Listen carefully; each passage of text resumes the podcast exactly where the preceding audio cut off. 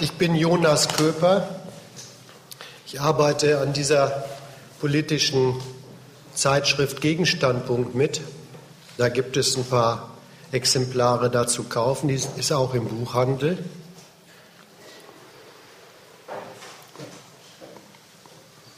Ich will heute was zur Flüchtlingsfrage darstellen und zur Diskussion stellen. Mache noch auf Folgendes aufmerksam. Es gibt zu diesem Thema auch noch die Gelegenheit, danach in so einem Arbeitskreis weiter zu diskutieren, nicht heute, sondern am nächsten Dienstag, dem 7.7. und an dem Dienstag danach, am 14.7., immer auch um 19.30 Uhr. Und das ist auch hier im Mehringhof.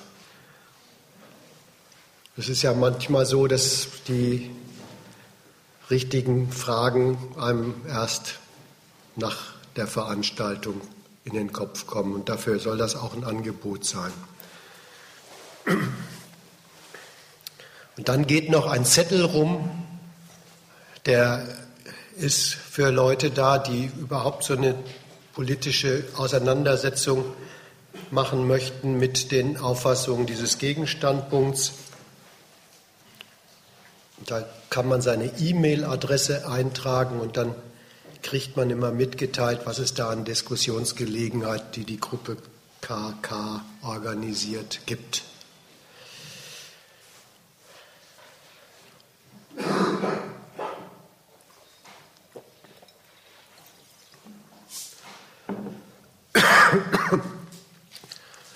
Ich will mal thesenartig vorwegstellen,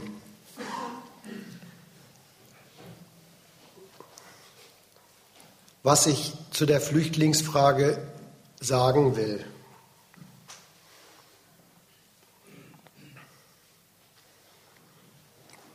Diese Massen von Flüchtlingen, die UNO hat jetzt 60 Millionen gezählt, die sind folgendes, sage ich jetzt mal thesenartig. Die sind erstens wirklich das globale Produkt von politischer Gewalt und Kapitalismus. Das Zweite, was die sind, die werden von den Staaten überall auf der Welt als Last behandelt. Das macht ihre Lebenslage aus. Und das Dritte, was ich zeigen will, hier in Europa werden die Flüchtlinge nochmal ganz speziell zum Material von Politik. Die werden zum Material einer Konkurrenz der europäischen Staaten darum, wer die Macht hat in Europa, den anderen Mitgliedstaaten auch bei den Flüchtlingen Lasten aufzudrücken. Da sind die Flüchtlinge in Europa wirklich der Stoff einer solchen Staatenkonkurrenz, wieder mit der Führungsmacht Deutschland, ein Stoff, der sich gar nicht so großartig dann am Ende in dem, worum es in dieser Staatenkonkurrenz geht, unterscheidet von dem, was in Europa auch als Auseinandersetzung zwischen den Staaten in Sachen Griechenland läuft. Das stelle ich jetzt mal vorne weg. Diese drei Sachen sind diese Flüchtlinge. Das macht sie aus. Das ist ihre Lebenslage. Dreimal total Material von politischer Gewalt und von Kapitalismus. Da will ich gleich am Anfang meine Behauptung dazu sagen. Einer solchen systematisch angerichteten Lage, der kommt man nicht mit Hilfe bei. Das passt nicht auf das, was da global in diesen Massen erzeugt und herumgeschoben wird. Dagegen ist Hilfe einfach von vornherein keine Abhilfe. Ich rede jetzt nicht darum, dass man vielleicht persönlich mal irgendwem was Gutes tun will in der Frage, aber dieser Lage gegenüber, der Flüchtlingsfrage gegenüber, ist das vollkommen unangemessen. Da spielt, auch das will ich ein bisschen zeigen, Menschlichkeit eine ganz traurige und an vielen Stellen sogar eine ärgerliche Rolle und gehört zu diesem weltweiten Pech der Flüchtlinge dazu. So, das mal als Thesen vorweg. Steige ich mal gleich ein mit, mit dieser Lage von, was ist eigentlich ein Flüchtling oder was sind eigentlich diese Flüchtlinge. Dass bei denen furchtbare Lebenslagen und Elend und so vorliegt, da will ich mich überhaupt nicht lange mit befassen, das muss ich nicht schildern. Das kriegt man jeden Tag massenhaft geboten. Eins allerdings möchte ich an der Stelle schon mal sagen. Wenn die Aufregung, die Empörung, die Kritik erst dort loslegt, wo dann mal wieder so ein paar Schiffe im Mittelmeer umkippen und Hunderte ertrinken, bei diesen berühmten Flüchtlingskatastrophen im Mittelmeer, dann ist die ganze Empörung und Kritik schon meilenweit zu spät. Das ist nämlich bloß die Spitze dessen, was die Flüchtlingsfrage ist. Und das ist auch komisch, zum Beispiel auch wenn so ganz radikale Kritiker was zur Flüchtlingsfrage sagen wollen. Dann sagen sie zum Beispiel, rassistische Flüchtlingsabwehr tötet. Jetzt kann man nicht bestreiten, dass das passiert, dass die Leute dort wirklich von der Abwehr in den Tod getrieben werden. Aber auch das lenkt den Blick eigentlich auf das Falsche. Als wäre die Flüchtlingsfrage so etwas wie, es gibt doch eine Alternative für Europa, als käme Europa und Deutschland überhaupt so vor in der Flüchtlingsfrage. Nimmt Europa die auf oder nicht? Europa kommt ganz anders vor. Viel grundsätzlicher bei dem, dass massenhaft auf der Welt überhaupt solche Flüchtlinge entstehen. Gehen wir das mal durch, was da eigentlich passiert. Da machen sich, wie gesagt, Millionen aus ganzen Staatenregionen auf die Flucht. Und damit steht eigentlich schon von der Anschauung her was fest. Das, wovor die abhauen, das müssen Lebensverhältnisse sein, aus denen man wirklich aus systematischen Gründen flieht. Die müssen systematisch zum Weglaufen sein. Da liegen nicht vereinzelte Missernten oder sonstige Katastrophen vor. Was sind denn das für systematische Verhältnisse auf der Welt, vor denen diese Leute das Weite suchen? Ja, es gibt im Prinzip drei drei Bestimmungen davon. Die eine Bestimmung fängt an einer Stelle an, wo, glaube ich, keiner denkt, das ist doch furchtbar. Es ist für diese Leute aber das Furchtbare. Heutzutage ist in der gesamten Staatenwelt, auf dem ganzen Globus durchgesetzt, dass alle Staaten dieser Welt sich auf Geld gründen.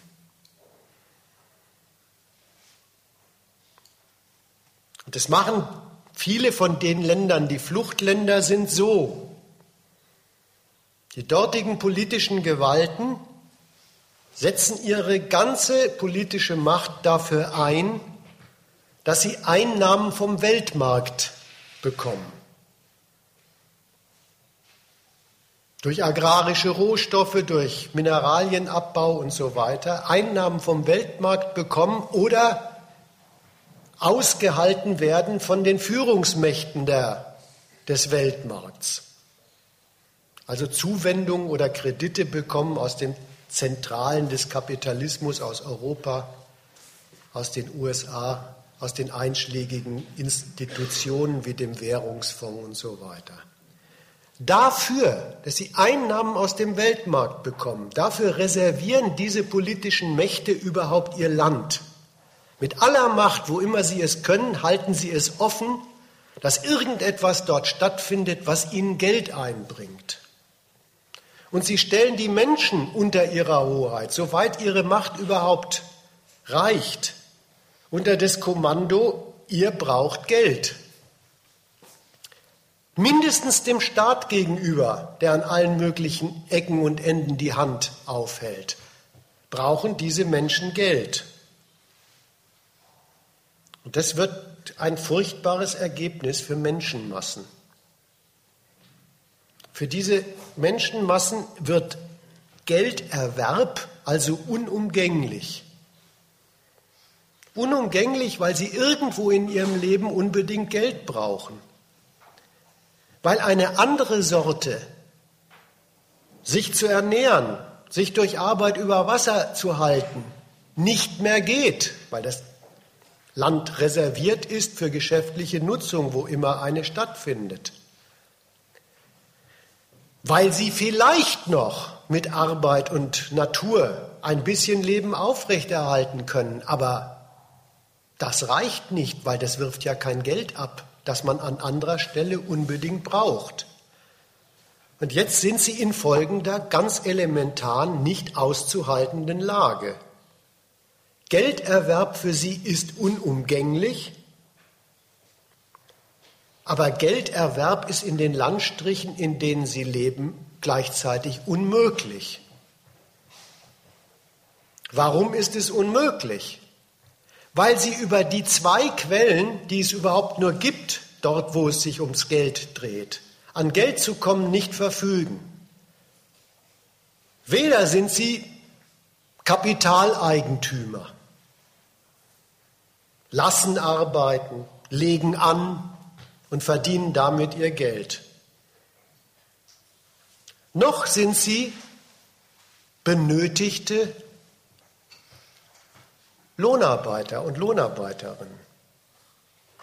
Das gibt es nämlich in ihren Landstrichen nicht wirklich eine kapitalistische Nachfrage nach einem Volk von Lohnarbeitern. Das ist eine nicht auszuhaltende Lage. Man ist auf Gelderwerb festgelegt. Das braucht man unbedingt irgendwo in seinem Existieren. Und das Geld erwerben ist gleichzeitig in diesen Landstrichen unmöglich, weil man weder Kapitalist noch Lohnarbeiter wird. Wer, das mal, wer, wer, wer diese Zustände mal, mal richtig als Fallstudie studieren will, den weise ich auf die Nummer 414 vom Gegenstandpunkt hin, da ist das mal an Nigeria exemplifiziert, richtig beispielhaft durchgeführt. So, das ist die eine systematische Grundlage, die Menschenmassen zu Flüchtlingen macht. Das nächste ist folgendes. Gerade in solchen Landstrichen, von denen ich jetzt rede, wird Politik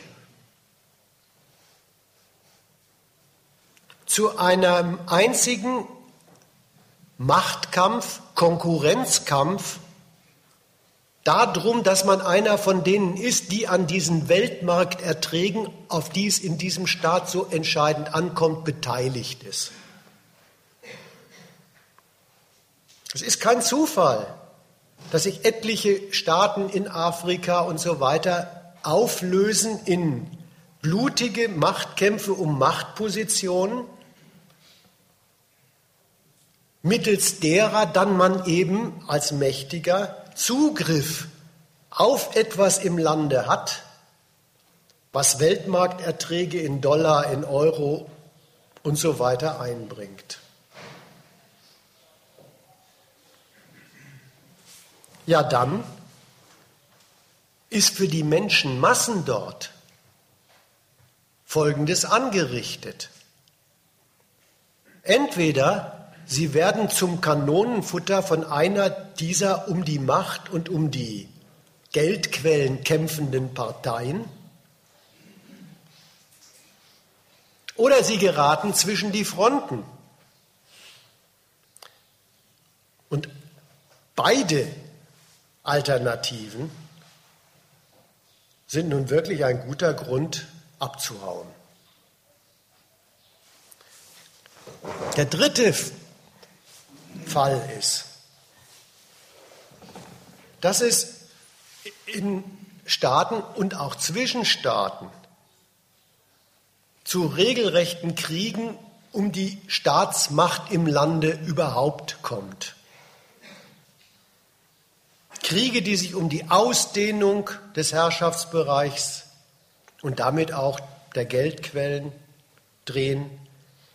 Kriege, in denen Länder zerbrechen in Separathoheiten, blutiger Separatismus. Und dann gibt es seit einiger Zeit noch diese, dieses spezielle Produkt dieser Weltlage, das ist dieser islamische Terrorismus oder islamistische Terrorismus, der ja mittlerweile so ziemlich die einzige Sorte von Auflehnung gegen diese Staatenverhältnisse in diesen Gegenden ist und der dann mit seinem Standpunkt alles, was dort regiert, seien Feinde eines gläubigen Zusammenlebens, seine Sorte Krieg gegen die existenten Staatsmachten eröffnet. Und da heißt es dann wieder für die Menschen entweder, sie werden zum Kanonenfutter einer der Parteien oder geraten zwischen die Fronten. Und spätestens, wenn ich an der Stelle bin, ist es klar, das sind jetzt endgültig keine regionalen Angelegenheiten mehr. Denn ich rede jetzt über solche Kriege wie in, in Irak, in Syrien, in Libyen und so weiter. Und da sind die hiesigen Staatsgewalten in diese Kriege ja entweder aktiv mit eingeschaltet, als welche, die das Kriegsgeschehen dort in ihrem Sinne beeinflussen, lenken wollen, unliebsame Regierungen weghaben wollen, die der Westen nicht schätzt, Beispiel Syrien. Oder sie sind überhaupt diejenigen, die diese Kriege dort um die Staatsmacht mit eigenen Kriegen in Gang gebracht haben. Das liegt zum Beispiel beim Irak vor, das liegt in Libyen vor. In allen drei Fällen steht die Sache also so.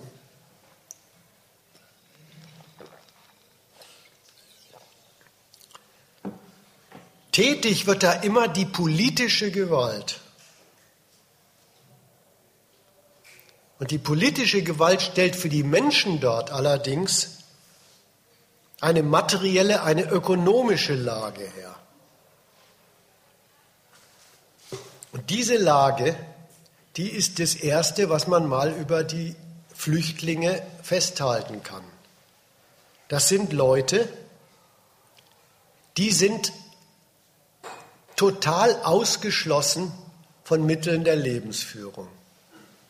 Die sind ausgeschlossen sowohl von einem direkten Zugriff auf Arbeits- und Lebensmittel wie Boden und so weiter. Die sind aber auch total ausgeschlossen von der Sorte Lebensführung, die der Weltkapitalismus vorschreibt, vom Gelderwerb.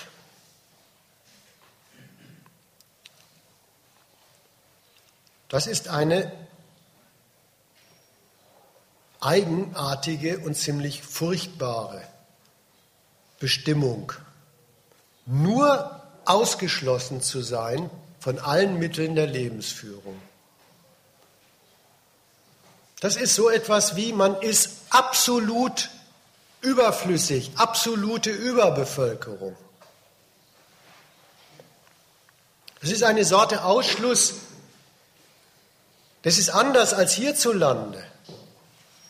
Arme Leute gibt es hier ja auch, Arbeitslose auch.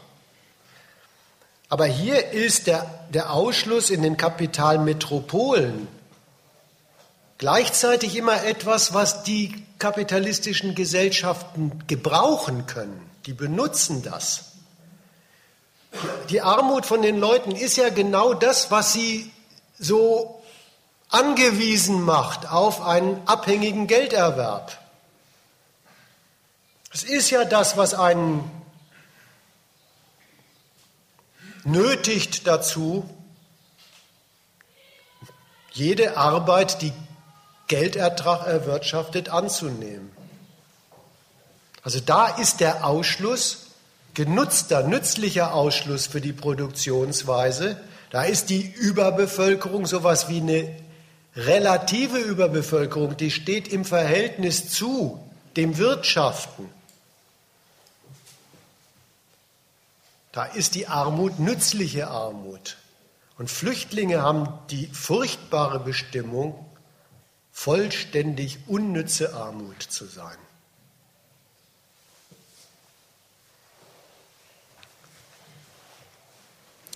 Damit wollte ich auch ein Argument geliefert haben, dass auch diese Sorte Kritik, die sich den Lebensverhältnissen der Flüchtlinge, also wenn die Leute schon auf der Flucht sind, zuwendet. Und dann sagt, das ist doch unannehmbar, wie die leben. Die kommt im Grunde zu spät.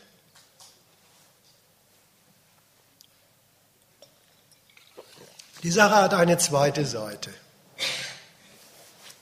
Das Schicksal ist ein doofes Wort. Die Lage Flüchtling, die ist damit noch gar nicht fertig. Was machen die Leute? Wer sein Leben für so eine Flucht riskiert, der hat gründlichst erwogen, der hat beschlossen, da wo er herkommt, geht kein Lebensunterhalt. Jetzt beschließt er, den will er sich aber erwerben. Er macht sich auf die Flucht, um dorthin zu kommen, wo doch Wirtschaft läuft, wo doch Kapitalismus brummt, wo vielleicht nicht nette, aber friedliche Verhältnisse herrschen, geordnete Verhältnisse herrschen. Und da will er sich einen Lebensunterhalt erwerben. Und er stößt auf Grenzen. Erstmal stößt er auf sogar sehr aufwendig gesicherte Grenzen.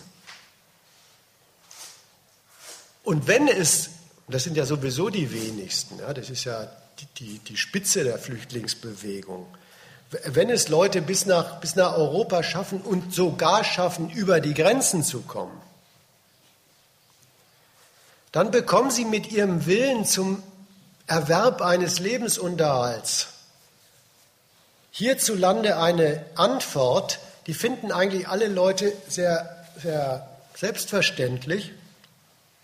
Die ist aber überhaupt nicht selbstverständlich. Alle Welt geht davon aus, Flüchtlinge sind Fälle humanitärer Hilfe. Und das ist ja was ganz furchtbar Klares, wenn, wenn die gerade in Seenot sind und die rausgezogen werden, dann ist Hilfe das Passende. Und wenn sie dann vollkommen mittellos an Land kommen, dann ist auch klar, die haben ja nichts, äh, ohne Hilfe läuft da gar nichts. Aber so, so ist die Antwort gar nicht gemeint. So Flüchtlingshelfer und auch Flüchtlingspolitiker in Europa, die gehen ganz selbstverständlich davon aus, die Masse zumindest der Flüchtlinge, die bleiben auf Dauer Hilfsbedürftige. Was sich da so edel anhört, das ist in Wirklichkeit das furchtbare Urteil, wenn Leute immer auf Hilfe angewiesen sind und das ihre Perspektive ist, dann ist es das harte Urteil, dass für den Willen dieser Leute, sich hier einen Lebensunterhalt zu erwerben, einfach kein Platz ist, auch kein Platz in Aussicht ist. Dass für die auf Dauer bestenfalls Zuwendungen drin sind. Das unterstellen all diese mitleidigen, hilfsbereiten Menschen ohne weiteres Nachdenken. Und Flüchtlingspolitiker, die sagen das sowieso gleich. Das sind diese Gemütsmenschen, die sagen, die wandern in unsere Sozialsysteme ein. Das wissen sie schon zu verhindern. Aber was ist es eigentlich? Das ist erstmal gar kein böser Wille. Das ist schon wieder was richtig systematisch geltendes. Der Grund dafür, dass die Leute hier hinkommen und dann auf diese Antwort, naja, Hilfe könnt ihr haben, aber das ist es auch, stoßen. Der Grund dafür ist wieder was ganz furchtbar Elementares, was ganz weltweit Systematisches. Das ist nämlich eben, dass die Welt heutzutage restlos aufgeteilt ist unter exklusive staatliche Herrschaften. Da gibt es keine freien Flecken, wo irgendjemand zu Werke gehen kann. Das ist die in aller Welt geltende Ordnung von Nationalstaaten. Und Nationalstaaten, das sind Gebilde, die organisieren mit ihren Völkern einen nationalen Kapitalismus innerhalb ihrer Grenzen. Ja, das ist überhaupt eigentlich das, was das Organisieren von Völkern in solchen Landstrichen wie Europa ausmacht. Da organisieren die nationalen Hoheiten die Menschen unter ihrer Hoheit als Volk. Was ist denn das? Naja, das sind die Leute, die sind von dem europäischen oder dem nationalen Recht dazu berechtigt, ums Geldverdienen konkurrieren zu dürfen. Auf dem Landstrich, auf dem sie geboren und aufgewachsen sind. Das ist Volk, als, als nationales Volk organisiert sein, das ist eben, man ist auf ein solches Leben, des, auf einen solchen Lebenskampf des Geldverdienens, da ist man physisch mit Volksgesundheitsmaßnahmen und auch geistig durch Volksbildung darauf vorbereitet worden. Es ist der eingerichtete Lebenslauf von den Menschen. Und da wird man dann ein Leben lang von den staatlichen Hoheiten als Volk in diesem Lebenskampf des Geldverdienens sozialstaatlich und rechtlich, juristisch bei der Stange gehalten. Das ist das, worauf diese Flüchtlinge stoßen. Die Organisierung der Welt in nationale Staaten, die mit ihren Völkern nationalen Kapitalismus organisieren. Und jetzt betone ich es nochmal anders, nationalen Kapitalismus organisieren. Der schließt ein Systemprinzip ein. Etwas, was diese Wirtschaftsweise charakterisiert. Der schließt das Systemprinzip ein, hierzulande legt die Wirtschaftsweise nach ihren Rechnungen fest, wie viele Menschen sie überhaupt braucht Es ist eine Wirtschaftsweise, in, der definieren nicht die Menschen beziehungsweise der Bedarf der Menschen nach ihrem Lebensunterhalt. Was gearbeitet wird, wie viel gearbeitet werden muss, wer was zu erledigen hat. Es ist umgekehrt. Die Wirtschaftsweise nach ihren Rechnungen, nach ihren Bedürfnissen definiert, wie viele Menschen sie überhaupt braucht. Die Menschen werden von dem Bedarf der privaten Arbeitgeber nach rentabler Arbeit, sortiert in welche, die gebraucht werden und dafür sogar Geld verdienen, und eben solchen, die arbeitslos sind. Und in so einem nationalen Kapitalismus, wie er hierzulande herrscht, in so einem entwickelten nationalen Kapitalismus, da ist dann sogar dafür gesorgt, dass auch diese letzteren, diese überflüssigen, nicht bloß einfach eine Last sind, sondern was zu dieser Wirtschaftsweise beitragen. Dafür sorgt der Sozialstaat, dass die als Reserve bereitstehen für eventuelle Bedürfnisse der Wirtschaft und auch des öffentlichen Arbeitgebers. Und eine solche Reserve, die gibt es zumindest in Europa reichlich. Und wenn dann der nationale Staat doch tatsächlich mal Menschenmangel da in seiner nationalen Basis entdeckt, da gibt es ja so Stichworte mit dem Facharbeitermangel und diesem Quark da, dann ist er es, der, der als einziger erlaubt, dass sich die Wirtschaft dann, wenn er das ein berechtigtes, ein, einen berechtigten Bedarf der Wirtschaft findet, dass sich dann die Wirtschaft an diesem Weltmenschenmarkt bedienen darf. Und dann stattet der Staat Ausländer mit dafür geeigneten Aufenthaltsberechtigungen bei sich aus. Darunter fallen die Flüchtlinge nicht. Erstmal nicht. Dass Flüchtlinge von sich aus und für sich nach hierhin kommen, das hat erst einmal kein Recht gegenüber den Prinzipien einer nationalen Volkswirtschaft, den Rechtsstaats- und ökonomischen Prinzipien dieser nationalen Volkswirtschaften. Das hat kein Recht darin und das ist der Grund dafür, dass die keinen Platz hier für ihren Willen finden, sich einen Gelderwerb zu besorgen. Nochmal so gedacht. Insofern ist das, was ich gesagt habe, die Leute stoßen auf Grenzen richtig militärisch be bewährte Grenzen. Und das andere, selbst wenn sie drüber kommen, stoßen sie auf das Urteil, ja bestenfalls ist Hilfe für euch drin. Das sind eigentlich zwei Seiten derselben Medaille. Das ist die hier geltende Fassung in den Metropolen geltende Fassung, auch in den nationalen Metropolen, in diesen funktionierenden und politisch wohlgeordneten kapitalistischen Staaten, sind diese Menschen nur ausgeschlossen vom Geld. Und das ist hier wirklich das einzige Mittel, an irgendwas ranzukommen.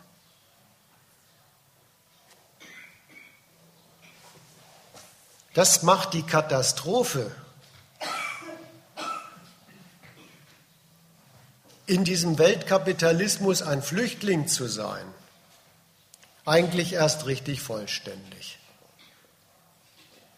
Das ist die Lage, die politische Staatsgewalt an diesen Menschen als das ist ihre Lebenslage festschreibt Das ist es eigentlich, was die Definition von diesen Leuten als Flüchtling ausmacht. Es ist eben dieser Sonderparagraph des Ausländers. Und alles, was dann aus dieser Rechtsgrundlage, auf der Basis dieser Rechtsgrundlage aus ihnen wird, ob und wie die, auch ob die am Leben bleiben, wie die am Leben bleiben, wo sie landen, was sie dort dürfen, das entscheidet auf dieser Basis alles durch die europäischen Hoheiten. Wie das geht, das will ich nachher an der, an der, an dem jetzt, an der jetzt etwas reformierten Flüchtlingspolitik Europas zeigen.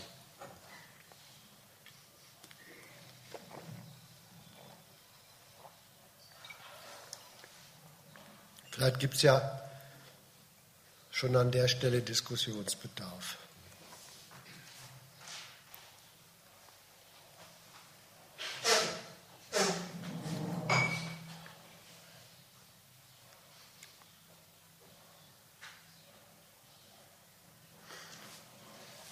Ja, sonst mache ich, ich noch weiter. Ähm, das ist aber auch das Angebot unterbrecht mich einfach oder unterbrechen Sie mich einfach.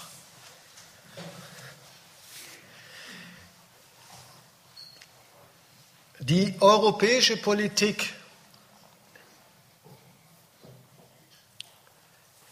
die hat jahrelang dieses Urteil,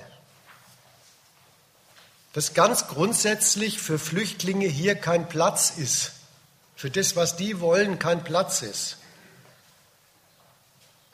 mit aller Macht durchzusetzen versucht. Da kommt es her. Es ist einfach das Praktizieren dieses Urteils, dass sie diese aufwendige Grenzsicherung gemacht haben.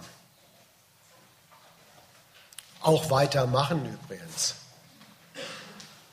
Dass sie Rückführung von den Leuten machen. Dass sie versuchen, die Berechnung dieser Menschen durch Abschreckung zu beeinflussen. Ja, jetzt hat sich der deutsche Innenminister ja mehr oder weniger offen dazu bekannt, dass sie sich von dem, sie holen die Leute, die mit Bodenkentern nicht aus dem Wasser, so einen Abschreckungseffekt auch versprochen haben. Sie haben mit anderen Staaten richtige Vereinbarungen gemacht, die Leute unterwegs schon festzuhalten. Libyen war unter Gaddafi so ein Staat, mit dem das gut ging. Und man hat eben im Rahmen dessen, es gibt doch genügend afrikanische Länder, die sind auf uns angewiesen, denen aufgenötigt, dann nehmt eure Leute wieder zurück. Sonst gibt es Abzüge bei den Zuwendungen. So, all das hat man gemacht, hat also eine Politik betrieben, die versucht hat, konsequent den Standpunkt umzusetzen, dass diese unbestellten Elendsfiguren gefälligst in ihren Grenzen verbleiben. Und jetzt bilanziert europäische Politik, auch deutsche Politik, in gewisser Weise ist sie mit diesem konsequenten Versuch, die Leute in ihren Grenzen zu halten, gescheitert. Woran ist die eigentlich gescheitert? Das ist äh, vielsagend, wenn man sich das mal durch den Kopf gehen lässt. Ja, die sind tatsächlich an den Flüchtlingen gescheitert. Woran sind sie bei denen eigentlich gescheitert? Die sind daran gescheitert, dass die das Risiko, dass ihre Flucht scheitert und sie dabei vielleicht sogar umkommen, für ein geringeres Risiko erachtet haben als das, was sie in ihren Heimatregionen auf ihr Leben zukommen sehen. Und so gesehen ist Europas Flüchtlingspolitik an genau den Zuständen gescheitert, zu denen es ja in ihren geschätzten weltwirtschaftlichen Partnerländern kommt. An den, an den Zuständen gescheitert, die an ihren, wie das so schön heißt, nordafrikanischen Gegenküsten herrschen. Die sind gescheitert an den Zuständen in ihren Kampfgebieten gegen den Terrorismus, in ihren Kriegsgebieten gegen unliebsame Diktatoren oder wie auch immer die Assads und so heißen. Daran ist europäische Politik gescheitert. Das Zweite, woran sie ein bisschen gescheitert sind, ist, aber das äh, nehmen Sie schon in Angriff. Das ist an der schönen Ordnung in den Zentren europäischen Kapitalismus, die sich Rechtsstaat nennt. Ja, da herrscht allen Ernstes das Prinzip, dass ein Staat zum Beispiel auch die, das Interesse, Leute wegzuschaffen, in Gestalt eines Rechtswegs organisiert und dann gilt dieser Rechtsweg. Ohne diesen Rechtsweg kann er sie nicht einfach loswerden. Und insofern gibt es eine Masse von Leuten, die in Europa über längere Zeit in dieser furchtbaren Situation existieren. Sie sind Prüffälle auf Ausweisung. Und dann gibt es noch welche, die existieren hier als abgewiesene, aber mit juristisch und politisch anerkannten Abschiebehindernissen. Das ist auch eine Lebenslage, die man im Rechtsstaat kriegen kann.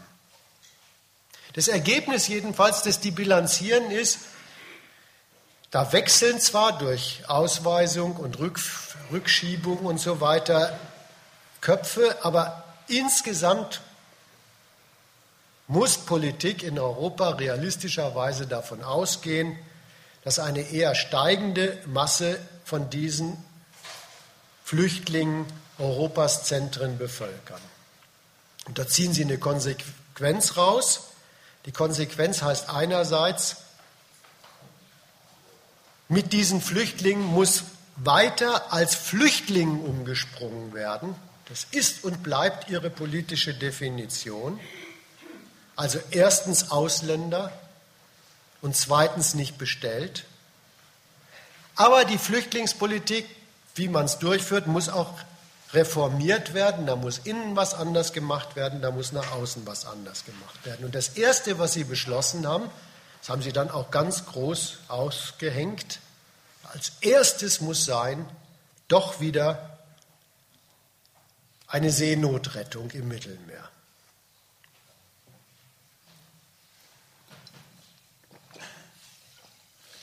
Ja, warum haben Sie diese Seenotrettung im Mittelmeer wieder für erforderlich gehalten? Weil die nicht bewirkt hat, was sie bewirken sollte. Hat einfach nicht als Abschreckung gewirkt. Und wenn sie diesen politischen Ertrag nicht bringt, dann ist das ja so, dass in dem Meer, über das Europas Staaten beanspruchen, da sind sie die Zuständigen. Das ist ihr Ordnungsraum. Dann nur Menschenmassen sterben. Und das hat dann europäische Politik entschieden, deutsche Politik auch vorneweg, Merkel, de Maizière, ist ihnen dann doch nicht recht, weil das europäische Zuständigkeit über ihr Mare Nostrum, also über unser Meer, darin besteht, dass da dauernd Menschen ertrinken, das wirft kein gutes Licht auf europäische Zuständigkeit. Also werden jetzt wieder Leute gerettet. Da will ich einen Exkurs machen.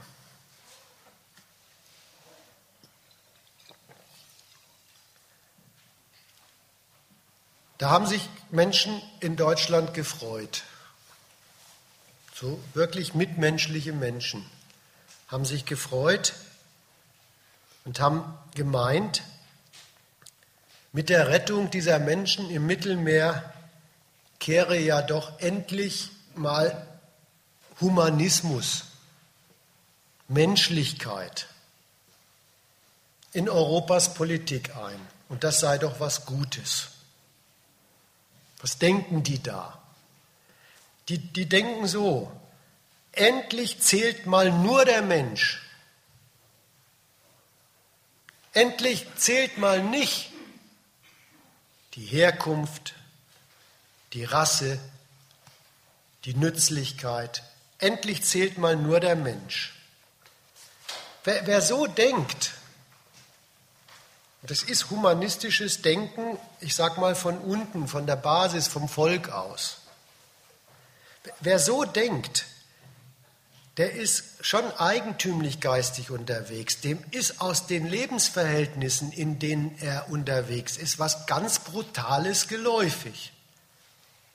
Dem ist geläufig, dass dauernd Leute unter solche Kriterien wie Herkunft, Rasse, Nützlichkeit gebeugt werden. Dass damit auch über ihr Lebensschicksal entschieden wird. Und jetzt wenden Sie sich nicht dagegen, sondern Sie halten es für eine gute Sache, einen letzten Rest an den Leuten hochzuhalten, der doch unverfügbar sei. Aber Menschen sind sie doch, wie, wie als sei das ein großartiges Stoppschild. Und die merken gar nicht, in was für eine extrem bescheidene Ecke des Forderns sie sich damit drängen lassen. Mehr als die nackte Existenz von diesen Leuten als Gattungswesen verteidigen sie gar nicht.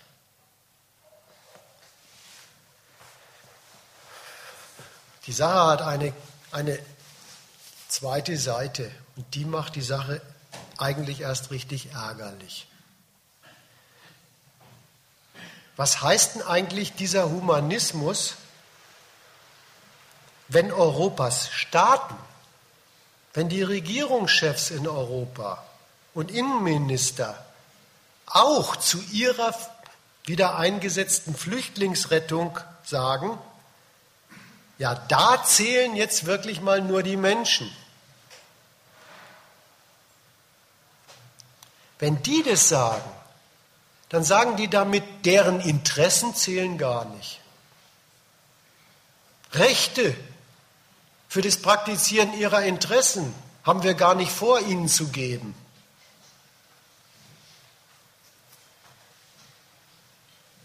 Dieses nur der Mensch und eben nicht ihre Interessen, schon gleich nicht ihnen gewährte Rechte, das machen Europas Staaten an den Flüchtlingen wahr. So gesehen praktizieren die Humanismus. Die beschränken diese Leute wirklich mit all ihrer politischen Macht auf die Rolle, nur von ihnen genehmigte Existenzen zu sein. Die machen ernst damit, Leute in dem Status eines Menschenrechts auf Existenz zu halten. Und das ist der Humanismus beim Staat. Der geht übrigens so weit, der Humanismus beim Staat, auch das kriegt man an der Stelle ja mit, dass die Staaten ganz selbstverständlich sich als die Hoheiten be betrachten und ihr Geschäft betreiben, dass sie die Herren auch über Leben und Tod dieser Existenzen sind. Denn das war es ja. Wenn, wenn europäische Politik sagt, jetzt machen wir das nicht mehr, so wie neulich mit Triton, dass wir die einfach ertrinken lassen, jetzt schicken wir doch auch die Bundesmarine aus und die sammeln welche ein, dann soll man das einfach ganz selbstverständlich finden, dass sich da die Hoheiten dazu bekennen, sie sind die Herren über Leben und Tod. Und übrigens auf dieser Basis machen sie dann auch noch Reklame für sich. Jetzt spricht jeder, jeder nicht Ertrinkende im Mittelmeer neuerdings für den unendlichen Humanismus europäischer Politik. Hm? Das Wüste an der Existenz ist, dass die Herrschaften bestimmen, dass die Existenz ausmacht. Und die Leute, die eigentlich existieren müssen, hat er ja gerade gesagt, die bestimmen, dass sie zur Existenz brauchen. Das ist die Grausigkeit dieser Sorte der Existenz. Ja, und das geht bei den Flüchtlingen wirklich bis dahin. Das fand, ach so, Er sagt, das, das, das Brutale, was man daran entdeckt, ist, dass die Staaten damit sich zum Herrn darüber machen, worin die Existenz überhaupt besteht und nicht, nicht zählt, was die Leute brauchen zum Existieren. Ja, und da muss man sagen, bei Flüchtlingen schaffen dies allen Ernstes, das auf die Frage, denen das Leben zu gestatten, das Existieren zu gestatten, zusammenzufassen.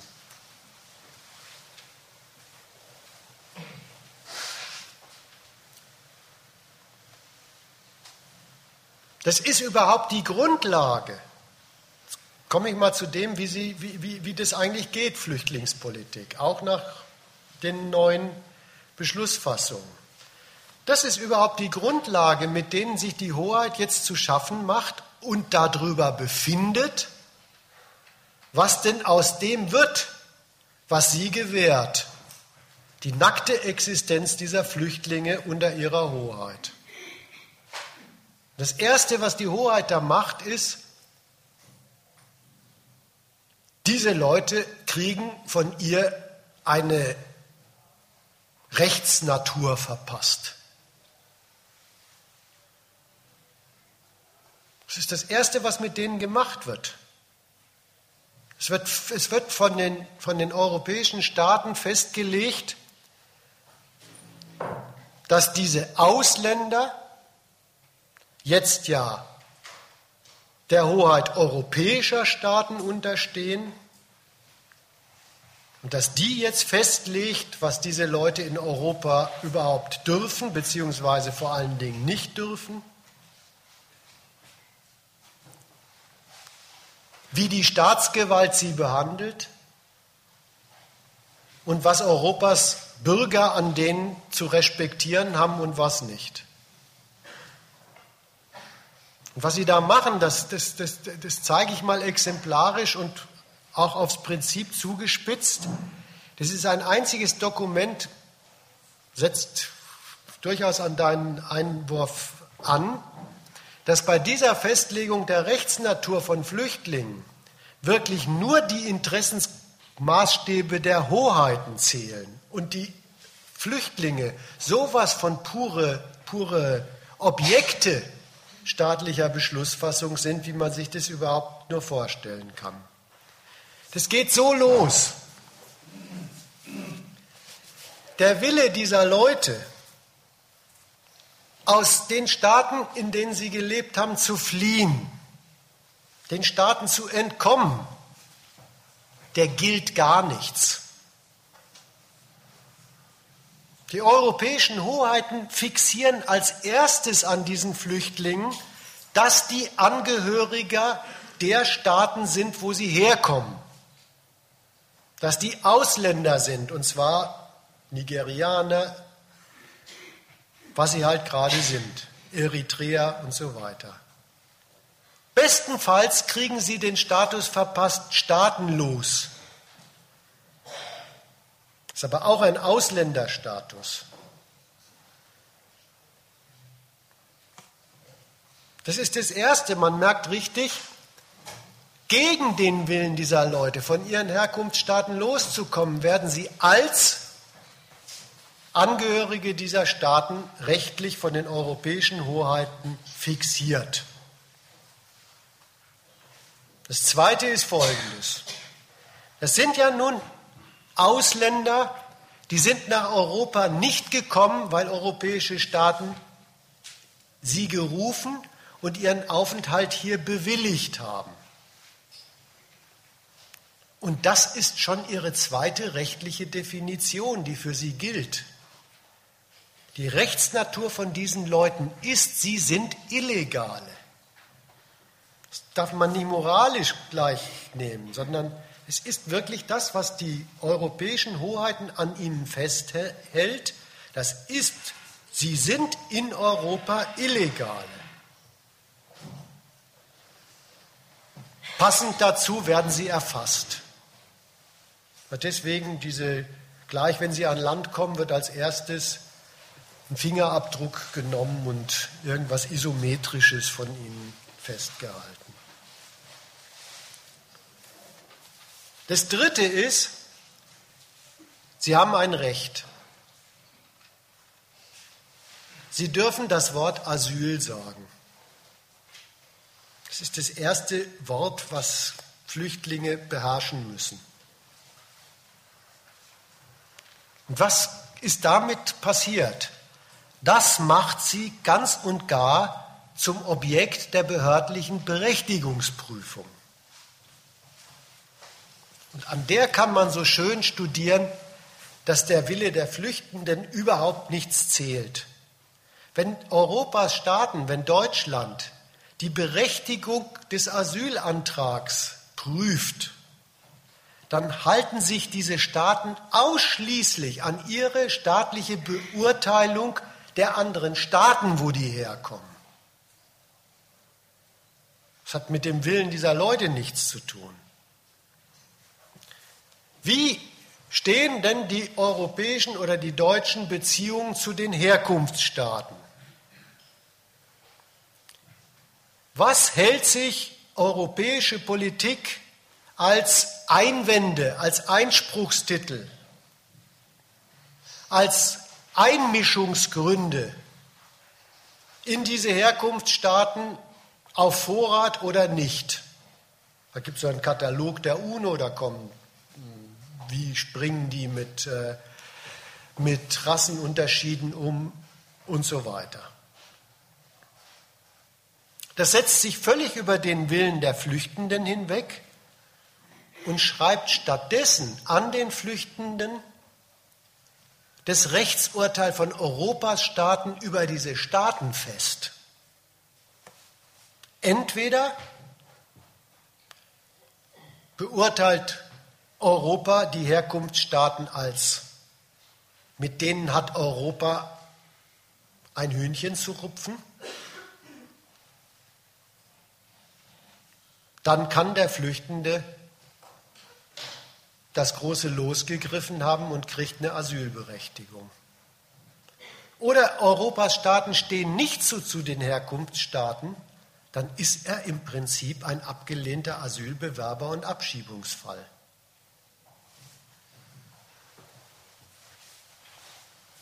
So wird die Existenz dieser Leute durch das mit Gewalt ausgestattete Rechtsurteil der europäischen Staaten wirklich gestaltet, festgeschrieben. Das sind sie dann. Und wo jetzt die Reform der europäischen Politik was machen muss, ist, dass sie einen, Rechtszu, einen Rechtsstatus, eine Rechtsdefinition für Leute neu schaffen, an denen sie eigentlich weder ein außenpolitisches Interesse haben, also das ist es, wenn sie jemandem ein Asyl geben,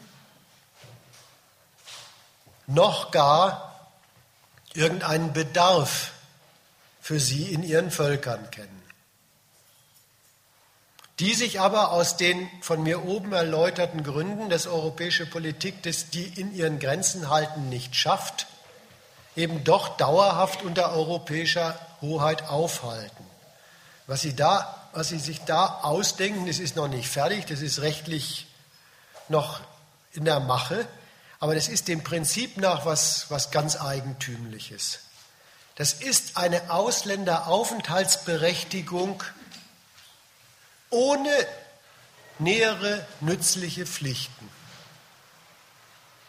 Es ist eine neue Ausnahme für Ausländer, in den nationalen Rechtsstaaten. Und das ist eine unübliche Rechtskonstruktion.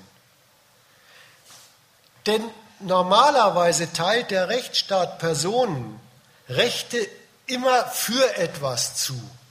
Dafür, dass die dann eben für die Allgemeinheit, für die Nation nützliche Pflichten erledigen. Und das ist für diese Leute nicht vorgesehen.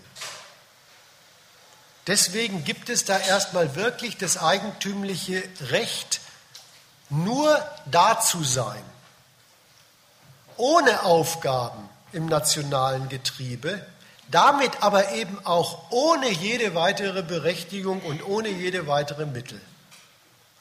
Das ist diese, diese, ja, die Juristen haben dafür ein schönes Wort gefunden. Das drückt eigentlich ganz gut aus, wie sie zu denen stehen.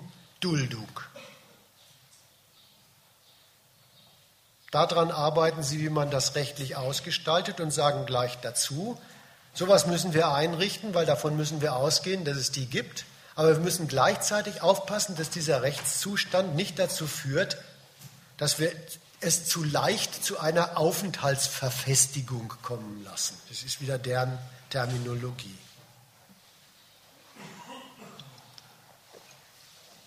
Ich will an der Stelle auch mal wieder einen kleinen Exkurs machen.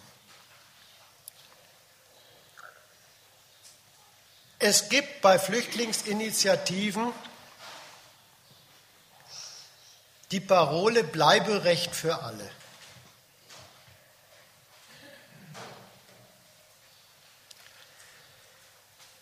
Wieso Flüchtlingsinitiativen auf die Idee kommen, das ist ja klar, das ist einfach zu durchschauen. Es sind Leute, die wissen, diesen Leuten droht dauernd die Auslieferung.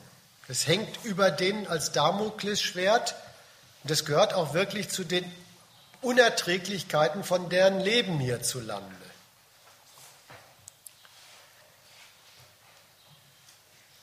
Jetzt sagen Sie, Bleiberecht für, für alle und es soll der Staat gewähren. Und ich möchte die manchmal fragen, habt ihr eigentlich mal darüber nachgedacht, was ihr über eure europäischen Staaten aussagt, von denen ihr das fordert?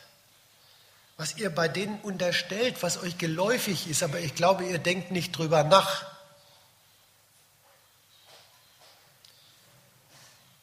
Das bloße Bleiben, das bloße Hiersein, wofür man eigentlich wirklich nichts braucht, man ist ja da, ne? Aber das bloße Bleiben, das braucht unter einer staatlichen Hoheit allen Ernstes eine Genehmigung. Wenn das aber von der Genehmigung der politischen Hoheit abhängt, dann ist doch klar, dass der, der die Genehmigung ausstellt, der Staat, das zu seinen Bedingungen tut. Wenn er nicht Bedingungen dran knüpfen will, warum soll er dann überhaupt das Genehmigen für sich beanspruchen? Und jetzt muss man mal auf die ungeheuerliche Bedingung kurz einen Blick werfen, die er bei Flüchtlingen dran knüpft. Der gewährt denen in Form der Duldung tatsächlich ein Bleiberecht. Und die Bedingung heißt, wirklich die, dass Flüchtlinge nichts anderes und nur das dürfen. Das Bleiberecht, das wirkliche Bleiberecht, das es gibt, das, was es in der Hand des Staates ist, das ist genau diese hilflose Existenz von Flüchtlingen, die ganz und gar von Zugeständnissen und Zuwendungen abhängig sind, deren Existenz damit steht und fällt. Es ist also genau der trostlose Zustand, von dem all die Leute ausgehen, denen so selbstverständlich ist, dass Flüchtlinge welche sind, die Hilfe brauchen. So gesehen ist das Bleiberecht, das Festnageln von Leuten in einem Zustand, der ein einziges Pech ist.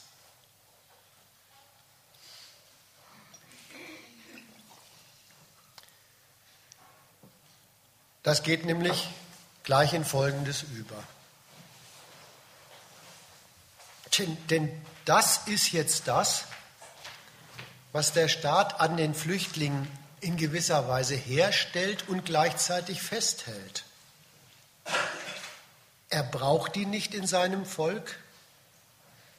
Das funktioniert ja als seine Basis, auch als sein Standortangebot. Es gibt keinen Bedarf der Wirtschaft nach ihm, jedenfalls keinen, den er rechtlich anerkennt. Also gibt es von der Wirtschaft auch keine Einkommen. Die zahlt sie nämlich nur, wenn Leute was tun, wonach sie Bedarf hat. Also leisten diese Flüchtlinge auch keinen Beitrag zum Wachstum? Und dann ist wirklich die bloße Unterbringung und Versorgung von denen eine Last. Und zwar wirklich eine pure Last nach den Systemprinzipien der Wirtschaft und der Staatsordnung, in der wir leben. Eine pure Last. Es ist bei denen nicht mal diese Sorte Last, die Hartz-IVler darstellen. Ja, das ja, wird ja auch von der hiesigen Hoheit als Last verbucht, deren Existenz. Aber das ist in gewisser Weise eine nützliche Last, weil die sind ja seiner Aufgabenstellung und Kontrolle unterstellt, sich wieder als nehme jede Arbeit an nützlich zu machen. Flüchtlinge sind erstmal wirklich in dem Status verstaut, nur eine Last zu sein. Wie gesagt, das ist gar keine hartherzige moralische Bewertung, sondern das ist deren wirkliche materielle und politische und rechtliche Lebenslage unter den herrschenden Verhältnissen. Es ist ganz trocken, die fallen als Last geldmäßig ins Gewicht. Die sind ein Haushaltsposten des Staates zur bloßen Versorgung von Nichtverdienern. Deswegen sind sie auch übrigens gleich Streitgegenstand zwischen allen Verwaltungsebenen, national und europäisch. Und sie sind auf der anderen Seite genau in dem Status, in dem sie von Staatswegen einbuxiert und eingeordnet sind, auch gleich eine Last eben in diesem ansonsten sozialstaatlich und rechtlich so schön geschmierten Getriebe einer nützlichen Bevölkerung. Und da setzt jetzt, also erstmal ist es deren Status, Aber jetzt setzt da die politische Begutachtung ein. Können wir nicht doch was an denen gebrauchen?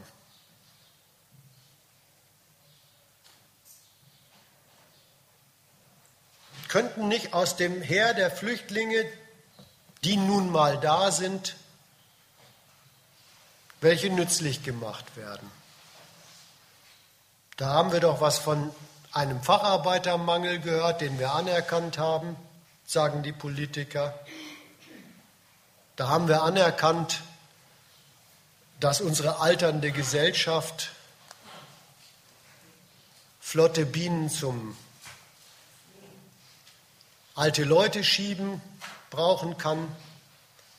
Und, und, so kommen sie jetzt wirklich in, in den Blick ob man nicht doch was aus ihnen machen kann, jedenfalls aus einigen von ihnen, auch welche ausbilden kann in Handwerksberufen, die zu Mangelberufen zu werden drohen und so weiter. Es kommt wirklich auf, es wird ins Auge gefasst, dafür wird was vorbereitet und immer gleichzeitig dazu gesagt, das darf aber das andere politische Anliegen nicht außer Kraft setzen, dass wir die Massen von denen hier nicht haben wollen, dass die hier keinen Platz haben. Da merkt man richtig, wie der Staat da eben dieses Prinzip verteidigt, wie der Staat seine hoheitliche Freiheit verteidigt, in seiner Nation selbst auszuwählen, wen er an Ausländern hier zu Werke gehen lässt, wem er dazu Berechtigungen erteilt. Das will er entscheiden. Das ist Einwanderungspolitik. Und die widerspricht dem anderen Standpunkt, dass er einfach Leute, weil sie kommen, hier nicht berechtigen will.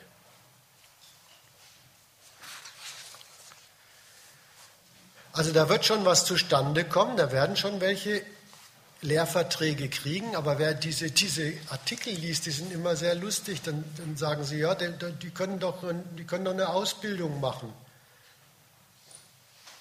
Und dann heißt die Auskunft immer, so lange müssen wir ihnen schon das Recht zugestehen, dass sie nicht abgeschoben werden. Aber danach muss es wieder möglich sein.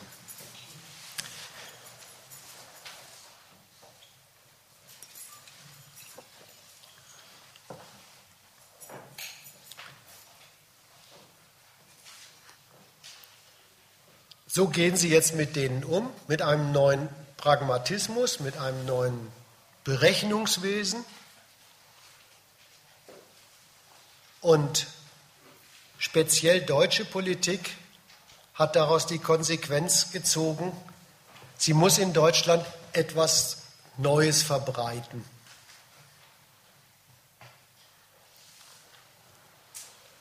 Irgendwie muss sie eine Willkommenskultur verbreiten.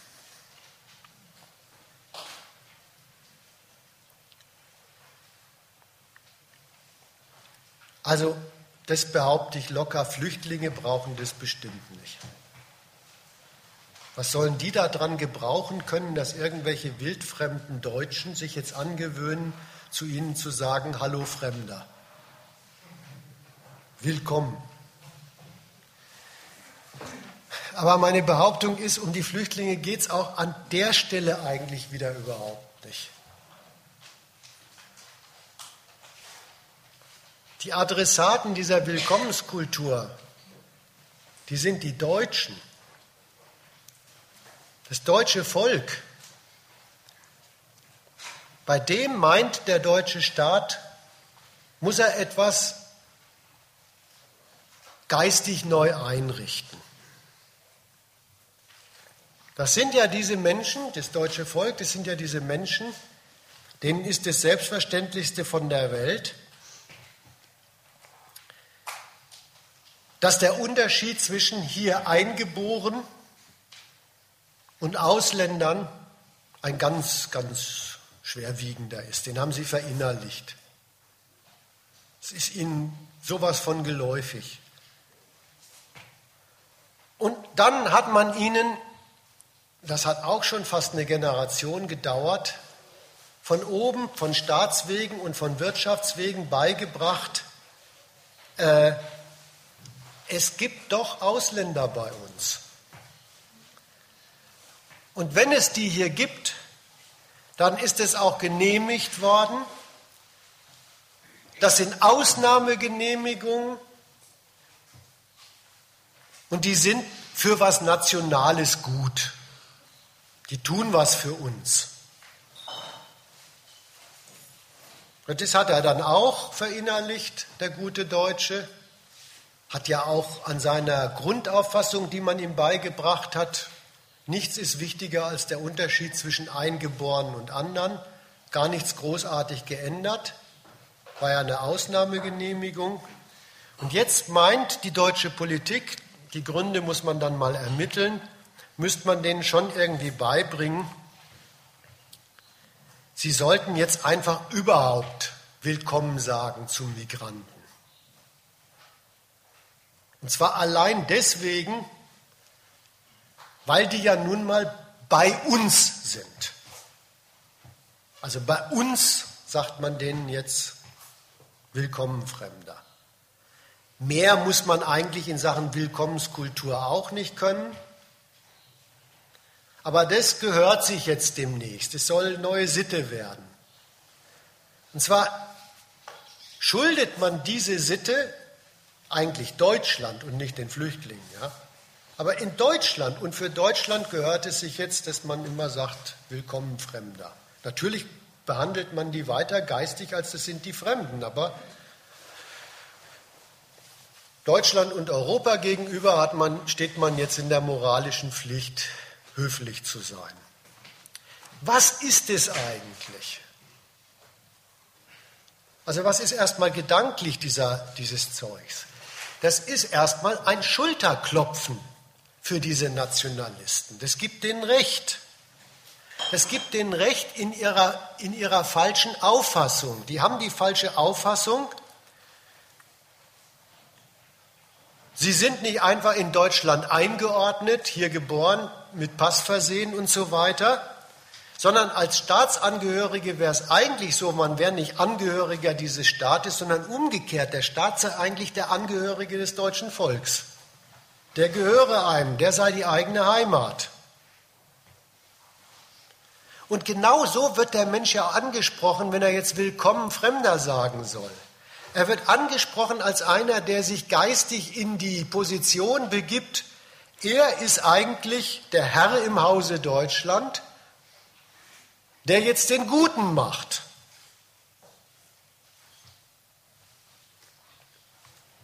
Der die Tür öffnet und höflich ist. Aber Herr im Hause Genau darin wird er bestätigt. Andererseits, und darin liegt eben die Umerziehung, das soll er von nun an unabhängig von Berechnungen machen. Soll er machen, ohne dass der Beweis geführt wird und die sind wahnsinnig wertvoll für uns. Und so soll er eben, das ist der Witz an dieser, dieser Willkommenskultur, diesen neuen Pragmatismus der deutschen Flüchtlingspolitik sich aneignen, sich zu eigen machen, verinnerlichen und die Politik nicht länger nerven mit solchen Anfragen. Dürfen die überhaupt hier sein? Und wofür dürfen die das denn überhaupt? Man merkt richtig, hier will die Politik sich die Berechnungsfreiheit auch ihren Volksmenschen gegenüber neu verschaffen. Da merkt man auch gleich, gegen wen das geht. Das geht halt, das geht halt gegen diese Pegida-Bewegung und diese Vögel. Das sind ja, sind ja auch interessante Zeitgenossen. Das sind halt diese Leute, die brauchen überhaupt keine Flüchtlinge zu sehen. Aber eins wissen Sie immer, äh, dass unsere Heimat von Überfremdung überfremdet wird. Und dann fordern sie, die Heimat vor der Überfremdung zu schützen. Und dann werden sie auch gleich böse gegen die da oben. Weil statt dass die unsere Heimat vor Fremden schützen, sind sie mal wieder völlig untätig. Das ist die, die Pegida-Kritik an der politischen Führung. Die würden den Heimatschutz vernachlässigen, die Herrschaften da oben. Und dann kommt der dritte Schluss und dann ist die politische Gesinnung von denen eigentlich auch schon fertig. Wenn deutsche Politiker den Heimatschutz der Deutschen vernachlässigen, dann können ja nur fremde Mächte hinter denen stecken. Und dafür gibt es ein Wort Europa. Ja, das ist so ungefähr das, das Weltbild von denen, und ich belasse es an der Stelle auch mal. Es hat ja hier einen Vortrag zu Pegida schon gegeben und in der Nummer 1 2015 steht dazu ein Artikel. Gegen die geht das. Denen gegenüber will deutsche Politik Handlungsfreiheit. Von, denen, von dieser Sorte Nationalismus und Antieuropäismus will sie nicht genervt werden. Mit diesen Nachfragen dürfen die überhaupt da sein. Ich möchte aber ein Zwischenspiel machen. Ich möchte mal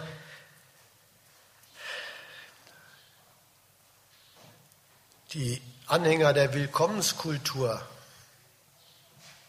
die das besser finden, den möchte ich schon mal was zum Nachdenken geben. Sollen mal überlegen, ob dieser freundliche deutsche Hausherr, der Hallo Fremder sagt, nicht im Prinzip dieselbe Lebenslüge von Deutschland praktiziert. Dieses Bewusstsein, dieser Staat ist was ganz anderes. Der ist unser gemeinsames Haus Deutschland, in dem wir unser Zusammenleben praktizieren. Haben Sie nicht dieselbe Lebenslüge über die Zugehörigkeit zu einem Staat drauf wie diese Pegidas? Sie machen wirklich nicht dasselbe, das behaupte ich nicht. Ja? Aber dasselbe Fehlurteil haben Sie drauf.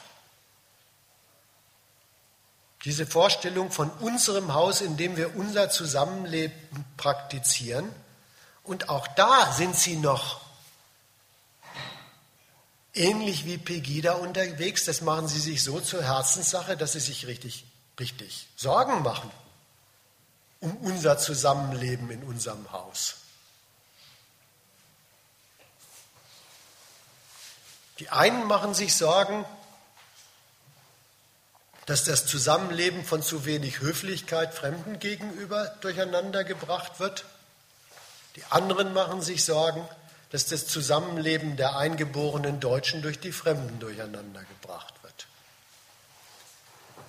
Woher haben die Leute eigentlich diese Aufgeregtheit im Moment in Sachen Fremden? Ja, das haben sie daher, dass beide, also dieser höfliche, gute Deutsche wie dieser Kotzbrocken von Pegida, die haben was gehört.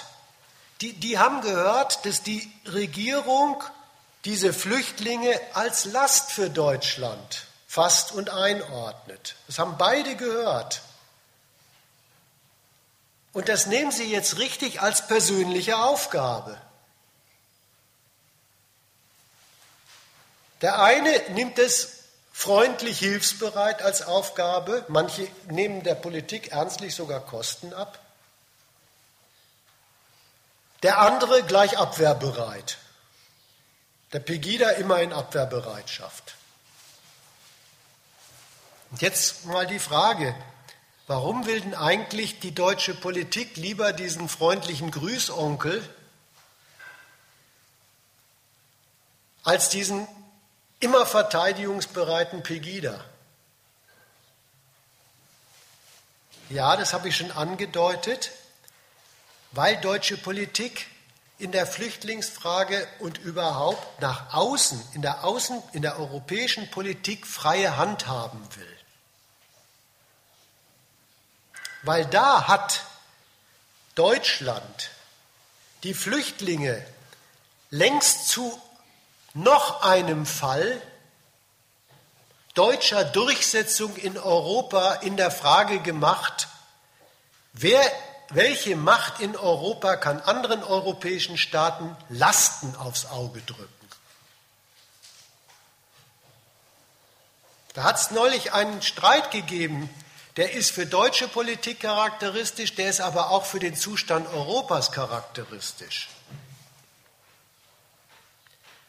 Da ist unter Europas Regierung eine vergleichsweise lächerliche Zahl von 40.000 Flüchtlingen zu einem Riesenstreitthema geworden. Da sollte nämlich nach europäischem Beschluss richtig mit einer Quote europäisch geregelt werden, wie man diese 40.000 auf alle Mitgliedstaaten Europas verteilt. Ein Riesenstreit, und der Streit war gleich bei sowas Wüsten wie, zählt hier eigentlich Europa oder zählt hier die nationale Souveränität? Da war ganz klar, Deutschland hat die Linie vertreten, da zählt Europa, nämlich wir. Der de Maizière wollte die Quote. So, was, was kann man da dran studieren? Da will ich sagen, da kann man dreierlei merken. Das Erste, was man merken kann, wieso wirklich gar nichts von den Flüchtlingen abhängt, was aus denen politisch alles wird. Also da sind die jetzt sowas von pures Material eines außenpolitischen Rings, da, das, da können die echt nichts für. Da haben sie auch eigentlich nichts zu sagen. So, das ist das Erste, was man da merken kann. Das Zweite, was man daran merken kann, und das merkt man an dem Zuspitzen dieser, dieser Diskussion gleich auf die Frage, zählt hier Europa oder ist das eine Frage freier Entscheidung der nationalen Souveränitäten? Äh, das merkt, daran merkt man, dass es in Europa offenbar zwischen den Staaten derzeit eigentlich nur noch um das Zuteilen von Lasten geht. Dass Europa wirklich im Krisenmodus ist. Das merkt man daran, dass kein Staat zu so einer Frage wie den Flüchtlingen, genauso übrigens wie bei der Frage, welche Finanzen müssen vielleicht für Griechenland aufgebracht werden. Kein europäischer Staat sagt, okay, ich übernehme da was, allerdings verlange ich eine Gegenleistung. Was kriege ich dafür in Europa?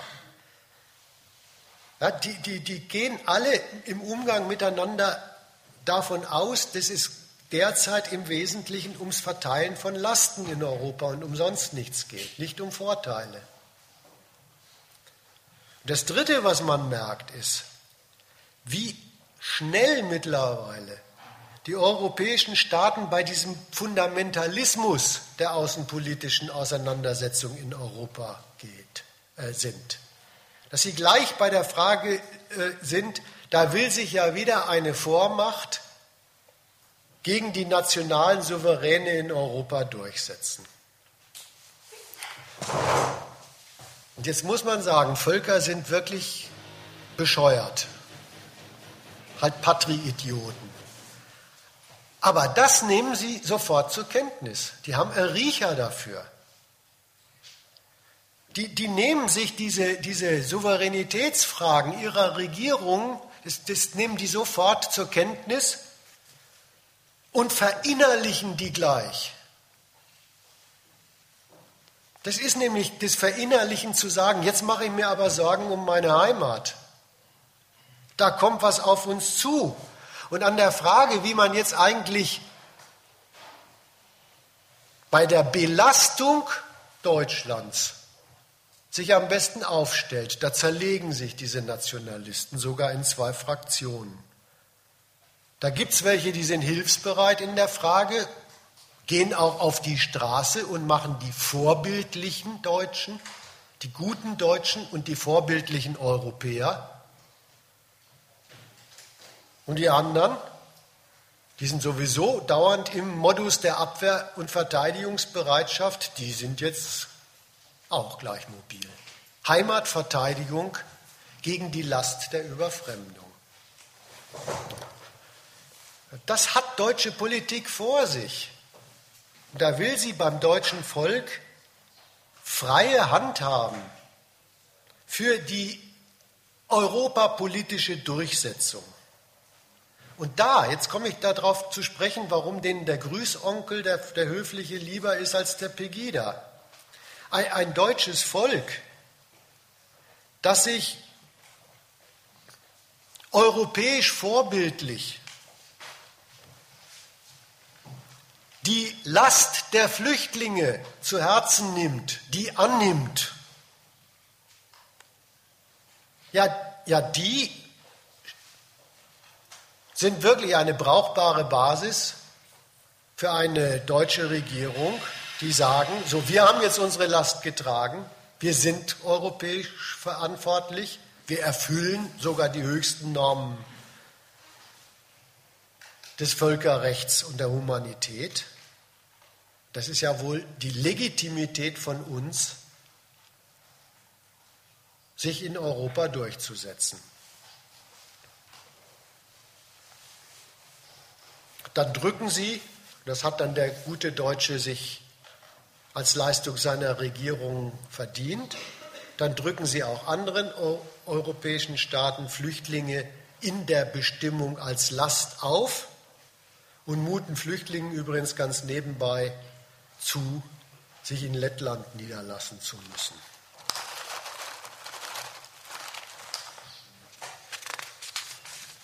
So, so erkläre ich mir das mit der Willkommenskultur und was der zugrunde liegt.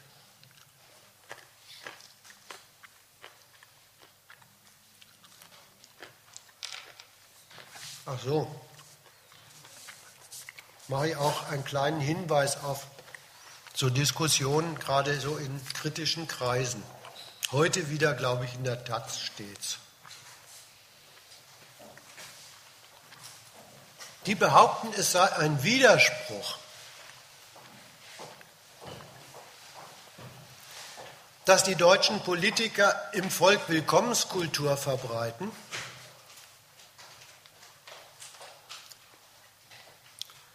und gleichzeitig versuchen, die nationalen Asylverfahren und Abschiebemaßnahmen zu beschleunigen. Und gleichzeitig mit den europäischen Staaten streiten um die Verteilung der Flüchtlinge als Last. Das ist kein Widerspruch. Das wollte ich erklärt haben, das ist kein Widerspruch. Es ist, es ist schlimmer. In der Willkommenskultur vorbildlicher deutscher Europäer verschafft sich deutsche Politik überhaupt die freie Hand und auch das Vorzeigematerial, die Legitimität, den Ausweis von Legitimität für die Durchsetzung ihrer Maßnahmen in Sachen Flüchtlinge.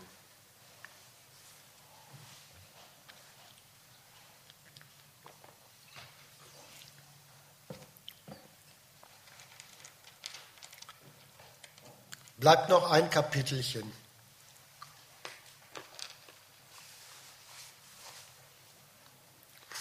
Es ist, was die europäische Politik in Sachen Flüchtlingen sich neu nach außen vornimmt und was sie sich da leistet.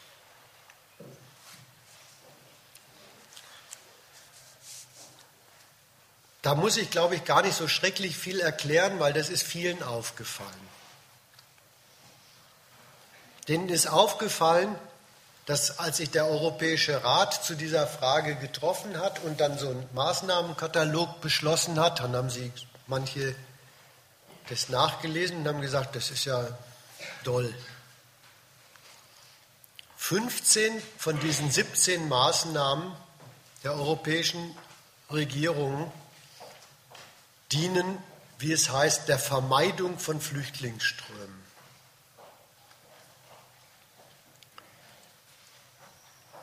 Da möchte ich eigentlich sagen, das darf einen nicht wundern.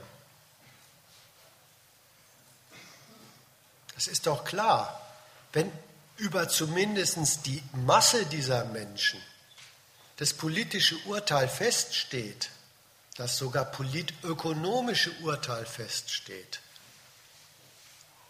die sind nach den Systemgesetzen, nach der Funktionsweise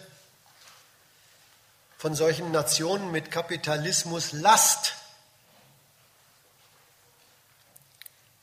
Wenn das das über sie feststehende und an ihnen durchgesetzte Urteil ist, dann geht das politische Ansinnen der Regierung, die dieses Urteil vollstrecken, in der Tat dahin, möglichst viele von diesen Flüchtlingen erst gar nicht hier hinkommen zu lassen.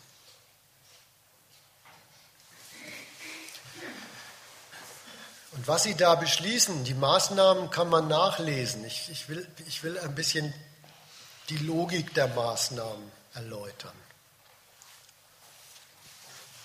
Was Sie da beschließen, Vermeidung von Flüchtlingsströmen.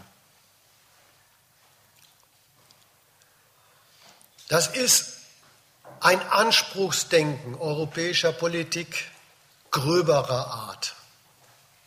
Das ist ein Instrumentalismus, eine Rücksichtslosigkeit gröberer Art. Ja, die sagen, Vermeidung von Flüchtlingsströmen soll sein.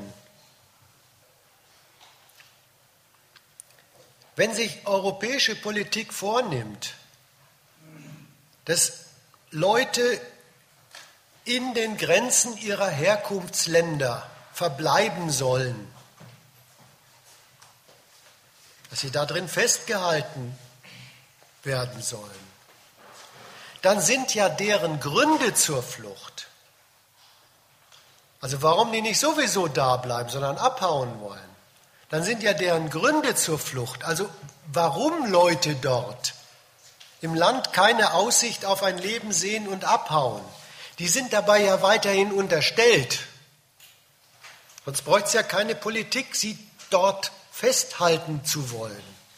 Dann sind die unterstellt und gleichzeitig für das praktische Vorgehen für wurscht erklärt, für egal erklärt. Das ist der, der, Instrumentalismus grober Art diesen Leuten gegenüber. Es gibt aber auch, wenn gesagt wird, wir müssen dort in den Herkunftsregionen und in den Durchgangsländern die Vermeidung von Flüchtlingsströmen besorgen. Dann gibt es auch einen Instrumentalismus noch nach einer anderen Seite hin. Wenn man die Herkunftsstaaten von Europa aus, die, die Durchgangsstaaten, wenn man die dazu von Europa aus anhalten will, die Leute doch festzuhalten, dann sind auch bei diesen Staaten die Gründe weiterhin unterstellt. Dass die diese Leute nicht gebrauchen können, dass die die deswegen als Störung behandeln. Das ist unterstellt und durch europäische Politik für egal erklärt. Das ist zweimal ein europäisches trotzdem soll es zur Vermeidung von Flüchtlingsströmen kommen. Da merkt man richtig, das meinte ich mit Instrumentalismus. Die europäische Politik, die nimmt sich einfach heraus, ganz und, ganz und gar nur das zu bearbeiten, was Sie interessiert an der Flüchtlingsfrage. Die unerwünschte Wirkung auf Europa. Die widmen sich dem Problem, das die Flüchtlinge bereiten. Für vollkommen unzuständig erklären sie sich nach wie vor für das Problem, dass die Flüchtlinge in ihren Herkunftsländern haben wollen und dass sie hier lösen wollen. Nämlich, dass sie eben keine Existenz haben. Für, für dieses Ergebnis der wunderbaren modernen Staatenwelt, dass Leute keine Existenz haben im globalen Kapitalismus, da erklärt europäische Politik einfach die Herkunftsstaaten für zuständig. Insofern kann man eins schon mal gleich als Prinzip schlussfolgern. Wenn die Devise heißt Vermeidung von Flüchtlingsströmen hat trotzdem zu gehen, trotz der Kalkulationen der Flüchtlinge, trotz der Kalkulationen der Herkunftsländer, dann ist diese europäische Politik notwendigerweise in erster Instanz ein einziger Gewaltauftrag. Dann ist es ja eine Politik, die gegen den Willen der Flüchtlinge und auch durchaus kritisch gegen die vorhandenen Gewaltverhältnisse in den Herkunfts- und Durchgangsländern sich durchsetzen will. Erledigt werden soll dieser Auftrag. Das nimmt sich europäische Politik vor Dafür nimmt sie die Staaten, die Herkunfts- und Durchgangsländer ins Visier, als welche die das erledigen sollen. Vielleicht müssen auch Nichtregierungsorganisationen in Marsch gesetzt werden, vielleicht auch mal an den dortigen Regierungen vorbei. Und zur Not muss die Durchsetzung dieses Trotzdems eben durch europäische Machtorgane selbst erledigt werden. Durch sowas wie grenzüberschreitende Ersatzvornahme.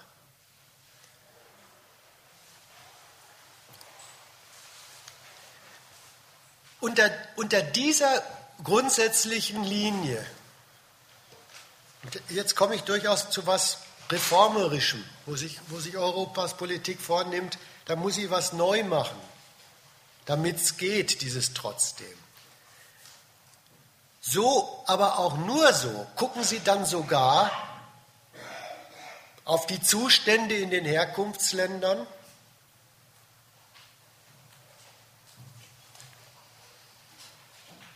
Wie geeignet sind eigentlich die angesprochenen Staaten für diese von ihnen verlangte Kollaboration mit Europas Flüchtlingspolitik? Das ist, ja, das ist ein interessanter Blick auf diese Staaten. Können und wollen die das, was wir von ihnen wollen? Das ist, das ist der Blick auf, wie tauglich sind die Zustände dort für das Ansinnen, das wir an sie haben. Da unterscheidet europäische Politik neu. Es ergibt richtig eine, eine neue Ordnung, wie man Staaten so eingruppiert und auch was man macht.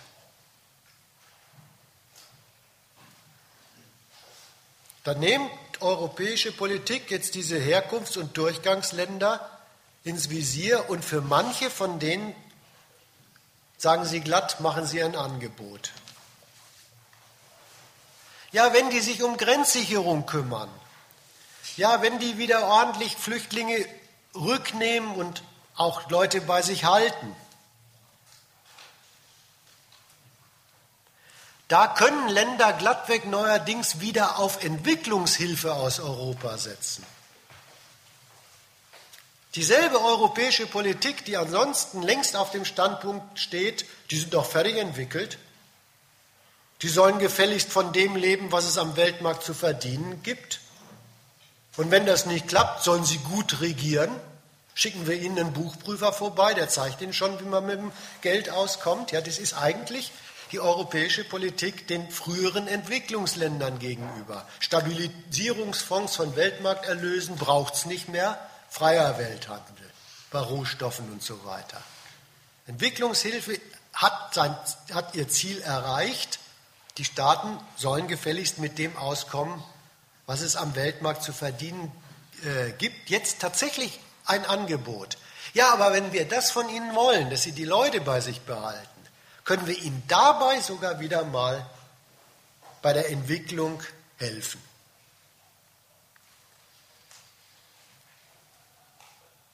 Da kommt demnächst sogar ein neuer Geldposten im Entwicklungshilfeministerium beim Müller zustande.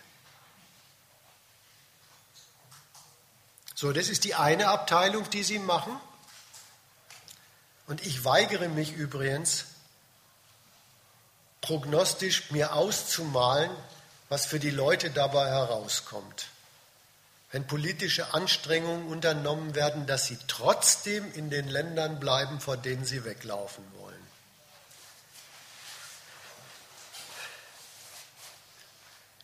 Derselbe Blick nach außen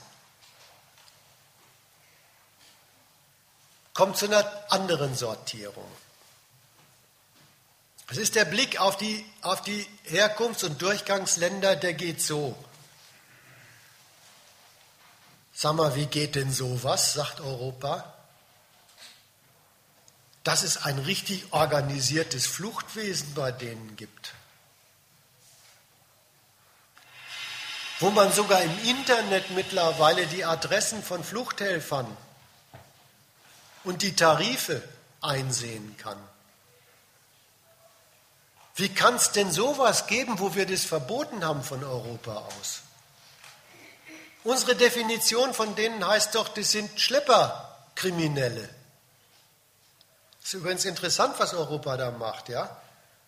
Das ist ganz einfach, das ist wirklich ein kleines Stückchen, so geht Imperialismus. Das hiesige Rechtsurteil über diese Mittelständler des Reisegewerbes. Das, das hiesige Rechtsurteil über die, das erstreckt Europa ganz selbstverständlich auf diese Staaten und sagt, das müsste dort als Recht gelten. Was wir hier kriminalisieren, muss in Nordafrika kriminell sein und kriminalisiert werden. So, jetzt kommt die Frage, wie, wie geht denn das, dass das bei denen nicht gilt? Und es ist ein fertiges Urteil über diese Staaten. Das sind Staaten, drückt Europa das sogar gnädig aus, die versagen an ihrer eigentlichen Aufgabe. Vielleicht sind sie sogar fast schon sowas wie gescheiterte Staaten, weil sie nicht erledigen, was wir von ihnen verlangen. Und für diese Diagnose über Staaten, auch für die Fälle, wo das, wo das von Europa, also für die Staaten, wo das Europa das, Ur, das Urteil darüber fällt, da beauftragt sich jetzt Europa, und das ist der andere Teil der Maßnahmen, wirklich dazu, da müssen sie eben selbst die verlangte Vollstreckungsgewalt machen. Manchmal sind sie sogar richtig selbstkritisch, also dass sie den Diktator Gaddafi, der heißt bei ihnen immer noch Diktator, erledigt haben, das ging natürlich in Ordnung. Aber dass Libyen jetzt nicht mehr funktioniert als die schaffen uns die Flüchtlinge und Schlepper vom Hals. Das wirft sich deutsche Politik manchmal richtig als äh, Schlamperei vor. Das sind jetzt die Maßnahmen, das meinte ich mit Ersatzvornahme. Dann muss eben der erforderliche Gewaltbedarf, für der aus dem Programm Vermeidung von Flüchtlingsströmen nun mal fällig wird von Europa, selbst übernommen werden. Das sind diese Maßnahmen. Man muss Frontex aufstocken, man muss die Marine aufstocken. Äh, vielleicht muss man ein Programm entwickeln, Schleuserboote und ähm, Schleuserunternehmen selber am Strand zu eliminieren. Vielleicht braucht man dafür sogar ein UNO-Mandat. Also wie gesagt, ich will die Maßnahmen gar nicht aus, ausmalen. Mir, mir kam es darauf an, das folgt diesem Prinzip. Es ist dieses Vermeidung von Flüchtlingsströmen ist ein Gewaltprogramm und jetzt wird die Frage gestellt, wer erledigt das?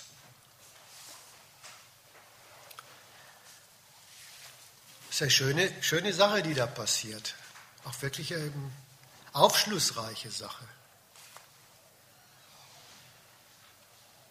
aus diesem Ärger, den Europas Staaten mit den Flüchtlingsmassen haben.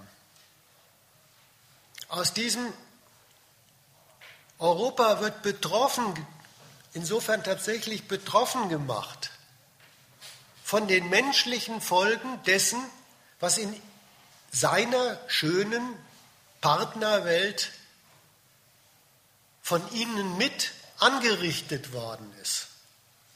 Also aus, dieser, aus diesem, die würden wahrscheinlich sagen Kollateralschaden, ähm, aus, aus, diesem, aus dieser Last von Flüchtlingsmassen. Da machen diese europäischen Staaten schon wieder einen neuen Grund, warum sie sich als Mächte überall in diesen Staaten einmischen müssen. Und da stoßen Sie dann übrigens günstigerweise darauf, dass Sie ja da schon reichlich eingemischt sind, dass an dem Geschäft mit Europa die Existenz dieser Staaten hängt, dass an der Ausstattung der Herrschaften mit Machtmitteln das Funktionieren der Staatlichkeit hängt. Und das wird jetzt eben auch dafür hergenommen, sich neu einzumischen dafür, dass diese Herkunftsstaaten einen Teil des Geschäfts zu übernehmen haben, die Last für Europa, die die Flüchtlinge dastehen, zu mindern. Dass es genau diese Einmischung Europas in diese Staaten ist, die die Menschen dort nicht aushalten. Dass es genau die Zustände sind, die unter anderem Europas Staaten mit den geschäftlichen Beziehungen und mit ihrem Herumfuhrwerken gegen Terroristen und Diktatoren dort mit angerichtet haben, dass deswegen die Leute abhauen. Daraus lässt Europa nur eine Schlussfolgerung zu. Die europäische Politik sagt, die Folge gehört sich unterbunden. Und zwar soweit der europäische Arm reicht. Das ist ein kleines Musterbeispiel für imperialistische Politik. Damit bin ich mit meinen Ausführungen durch. Unterbrochen habt ihr mich ja nicht.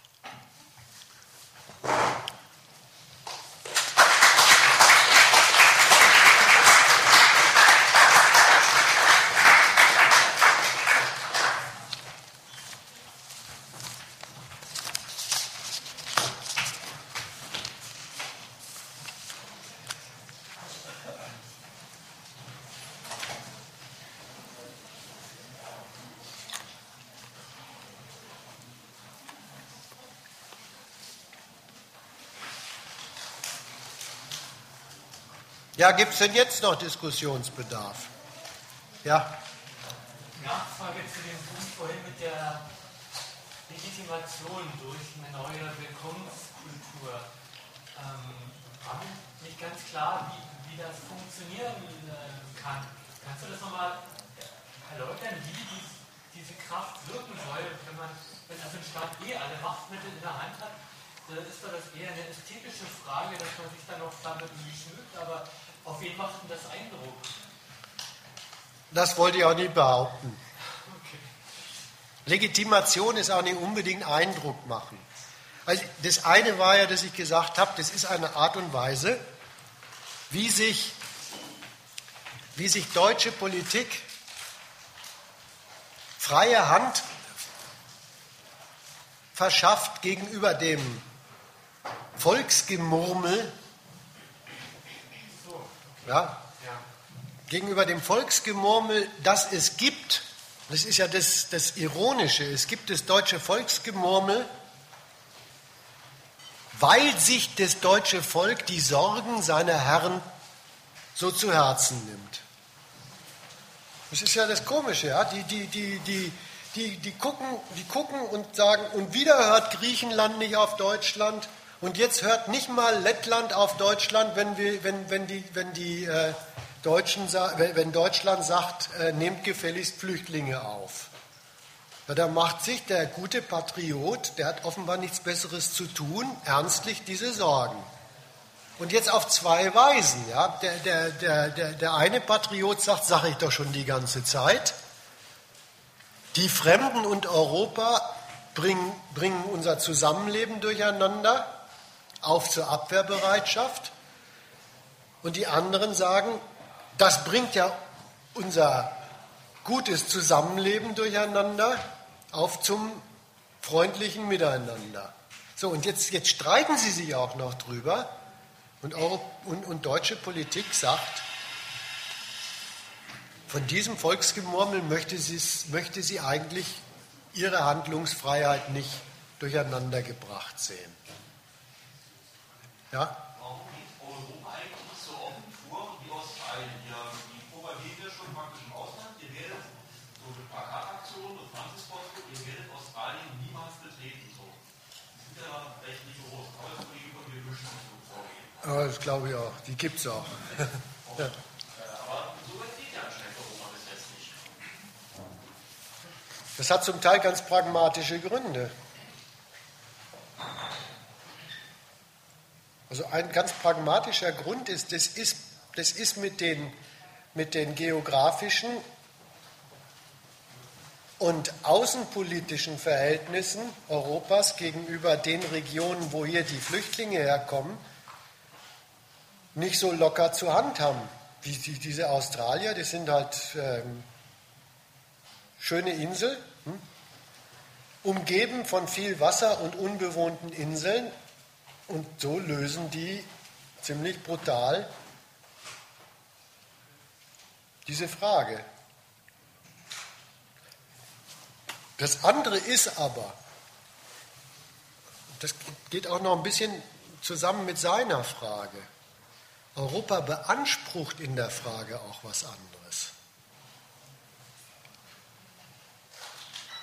Die wollen ja gar nicht es dabei belassen, diese Leute einfach bloß abzuwehren. Die stellen sich ja wirklich auf den Standpunkt, es, es gehört zu ihrer grenzüberschreitenden Zuständigkeit, es gehört zu ihrem, sie, sie sind diese Mächte, die die Ordnung in ganzen Regionen, in ganzen Nachbarschaften betreuen. Die Staaten sagen, wo es lang geht, wie dort regiert gehört, wie, wie, wie man dort mit, mit äh, Geschäftsleuten, aber auch mit Minderheiten umzugehen hat. Ja, eine, eine, eine Nation, die, die das beanspruchen, die ziehen nicht einfach die Konsequenz, wir hauen die raus. Sondern die handhaben auch die Flüchtlingsfrage als eine Frage, wo sie bei sich, aber vor allen Dingen auch bei den umliegenden und mit eingewickelten Staaten dafür zuständig sind, geeignetere, für sie, für, für ihre Bedarfe geeignetere Verhältnisse zu schaffen. Das ist das, das, ist das Seltsame, das, das hört, im Vergleich zu diesen australischen Rohlingen äh, äh, kommt man glattweg auf, den, äh, äh, glattweg auf die Idee, das sei, das sei eine freundlichere Version der europäischen Politik. Es ist einfach eine anspruchsvollere Version, die europäische äh, Flüchtlingspolitik. Und wie gesagt, das wäre meine zweite Antwort darauf. Die erste ist, das ist auch gar nicht so leicht zu haben. Guck dir doch das Mittelmeer an. Wo, wo sind denn da leere Atolle, auf denen man problemlos Atomversuche machen könnte oder Flüchtlinge stationieren? Nicht so leicht zu haben.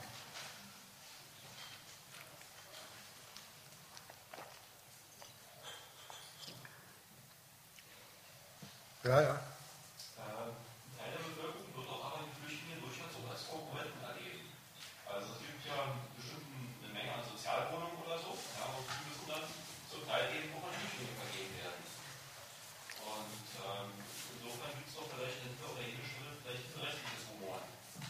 Was heißt berechtigt? Berechtigt ist immer eine Frage, wenn der Staat sagt, er gibt dem Recht. So. Aber äh, schau mal, was, die, was, die, was den, was den äh, das ist, das ist äh, wenn man mal nimmt, ist es richtig? Nimmt man mal berechtigt in der, in der Fassung, ist es richtig, was Leute da machen? Ach so, ach so. Die, die Frage ging so. Jetzt ist es doch wirklich, wenn diese Leute hier hinkommen, so, in größeren Mengen die Flüchtlinge, dann werden sie doch Konkurrenten, beispielsweise in Sachen Wohnraum. Wenn, wenn äh, äh, Räumlichkeiten für die reserviert werden, dann stehen sie als Mietwohnung nicht zur Verfügung. Das, nehmen wir jetzt mal die Fassung, ist es richtig, wenn die so denken? Dann muss ich sagen, das ist überhaupt nicht richtig.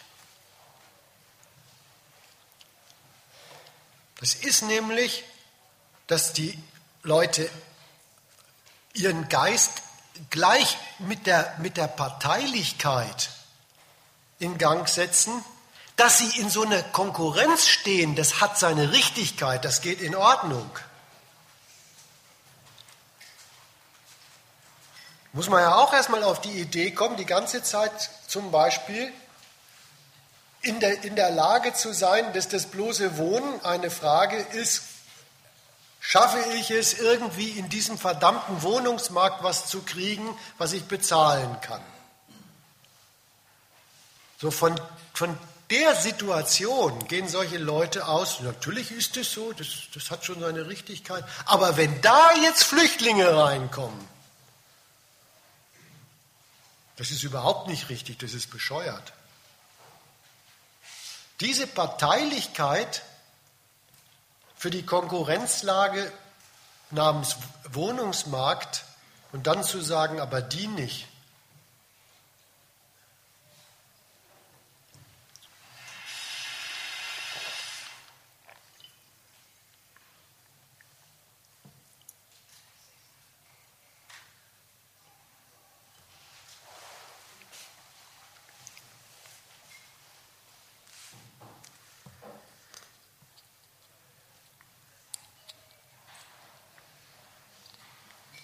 Musste allerdings sagen, dass die meisten, die sich da beschweren über die Flüchtlinge, so materiell gar nicht denken. Das ist, das ist immer so leicht zu zeigen. Guck mal, die jeden Abend wieder in den Nachrichten in Sachsen marschieren sie wieder diese, diese Vögel und sagen, ähm, wir werden hier von den Flüchtlingen überschwemmt. Wahrscheinlich müssen sie sich sogar ins Auto setzen und 50 Kilometer fahren, damit sie überhaupt ein Flüchtlingsheim finden, wo sie, wo sie protestieren können, weil da gibt es ziemlich wenige. Aber sie sind sich total sicher, sie werden von den Flüchtlingen überschwemmt. Da, da, da ist es immer so leicht, und das stimmt auch das Faktum. Äh, was dann gesagt wird. Dabei gibt es nirgendwo so wenig Flüchtlinge wie in Sachsen. So, das ist das Faktum. Es wird dann immer gesagt und keiner sagt, wo, wo kommt denn das dann her? Also wenn es an dem, wenn's an, dem, an dem Faktum, dass die bedrängt werden, durch die nicht hängt, wo kommt es denn dann her? Jetzt wird doch das, das, äh, die Frage überhaupt erst spannend. Aber äh, man kann ja von der Tagesschau auch nicht erwarten, dass sie Nationalismus kritisiert. Das müsste man dann nämlich machen. Ja, das kommt daher, dass sich, dass sich Leute die Verhältnisse, in denen sie stecken, in denen sie sich nach den Gesetzen zu richten haben, in denen sie sich nach der Decke streck, zu strecken haben, in der sie um um ihren Geld, um ihr Gelderwerb, um das Erhalten ihres Arbeitsplatzes, um das Bezahlen können ihrer Wohnung, sich konkurrenzlerisch aufführen, sich den Arsch dafür aufreißen. Diese Verhältnisse legen sich Leute zurecht als, das ist doch meine Heimat, mit der ich es gut getroffen habe, was ich schon daraus weiß, dass ich ja hier geboren bin. Und da organisieren wir, die hier hingehören, unser Zusammenleben. Diese verkehrte Idealisierung, diese Sorte sich zu eigen machen, zu verinnerlichen, der Verhältnisse, in denen man sich nun mal durchschlagen muss. Diese Sorte des zu erheben, zu das ist überhaupt so etwas wie der Boden, aus dem ich sprieße. Wir gehören zusammen. Das Heimatgefühl wird ziemlich wild, wenn es sich, wenn sich erstmal weiterdenkt. Das, den, den Quatsch muss man drauf haben, um zu sagen, und das ist dauernd bedroht. Und es ist dauernd von, bedroht von all dem, was da nicht hingehört. Und dann muss nicht mal was dafür zu finden sein, was da gerade nicht hingehört.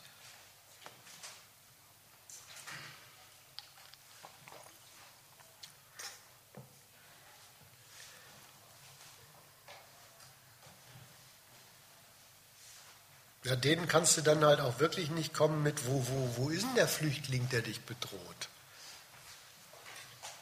Sagt er dir, er hätte heute Morgen einen gesehen.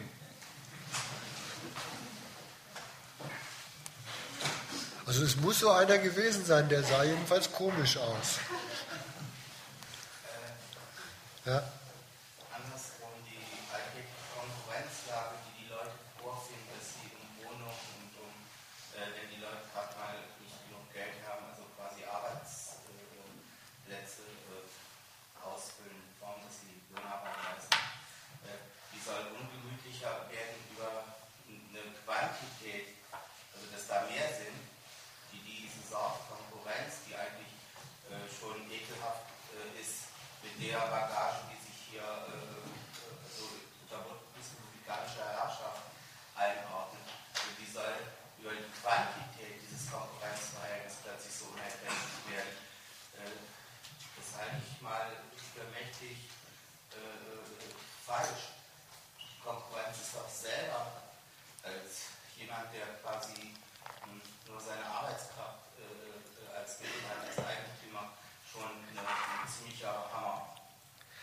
Ich würde das, würd das annehmen. Ja, aber ich würde es anders argumentieren an der Stelle. Das Eigentümliche ist doch bei den Leuten, dass sie das nicht der Konkurrenz zur Last legen. Die Frage gibt es nie. In, in was für organisierte Lebensverhältnisse hat man mich denn gestellt? Wenn kaum ist einer mehr da, wird die Sache brenzlig. Was sind denn das für Verhältnisse? Sondern die, die sagen glatt weg, ich fürchte, da kommt einer mehr. Und der gehört nicht mal zu uns. Das meinte ich mit, die akzeptieren die Konkurrenzverhältnisse positiv. Die sagen, die sind in Ordnung. Die sind meine Lebensverhältnisse. Ja, die idealisieren sie sogar zu, das sind die mir gemäßen. Die, die sind äh, äh, wie zur Tanne der, der, der Boden. Da bin ich verwurzelt, das sagen die ja wirklich, diese Spinner. Ähm, aber wenn da jetzt was Fremdes sich einnistet, dann stimmt, dann stimmt das Verträglichkeitsverhältnis, das, das äh, symbiotische Verhältnis zwischen mir und meiner Heimat nicht mehr. So, so sind die unterwegs und das muss man ihnen halt vorwerfen. Ja?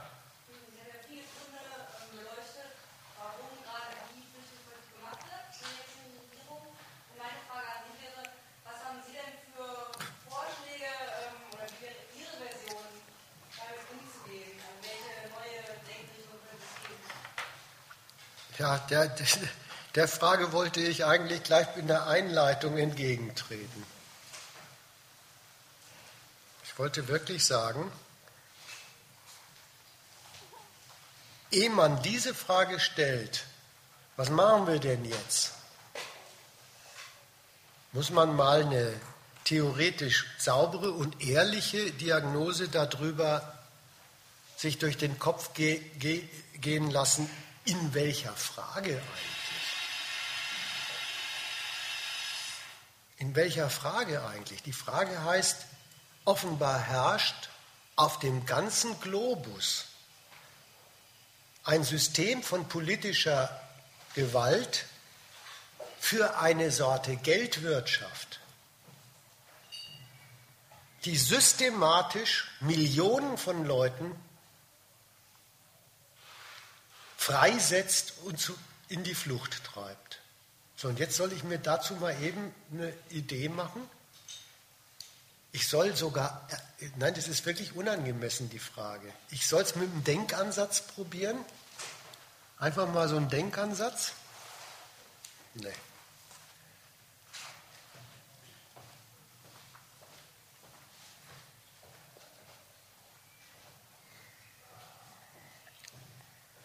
Also was das für ein System ist, ja. Darüber denke ich mein bewusstes Leben die ganze Zeit drüber nach und wenn ich da was zur Klärung beitragen kann, dann bringe ich es auch zu Papier und diskutiere es mit anderen und da ist auch schon manches erklärt worden, was alles die herrschenden Interessen und in Systemprinzipien übersetzten Gesetzmäßigkeiten dieses Ladens sind. Und es ist wirklich klar, wenn man diese Folge jetzt mal, diese Konsequenz jetzt mal vor Augen hat und für unerträglich befindet, dann soll man aber bei der Nachfrage und was folgt daraus auch sagen, man wendet sich zunächst mal gedanklich den systematischen Gründen von dieser Scheiße zu.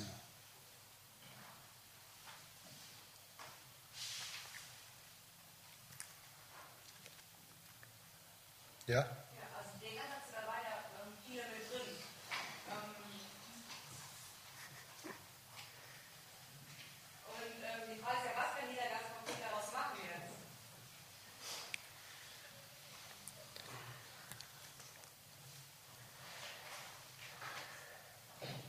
Daraus kann ganz konkret jeder nichts machen. So.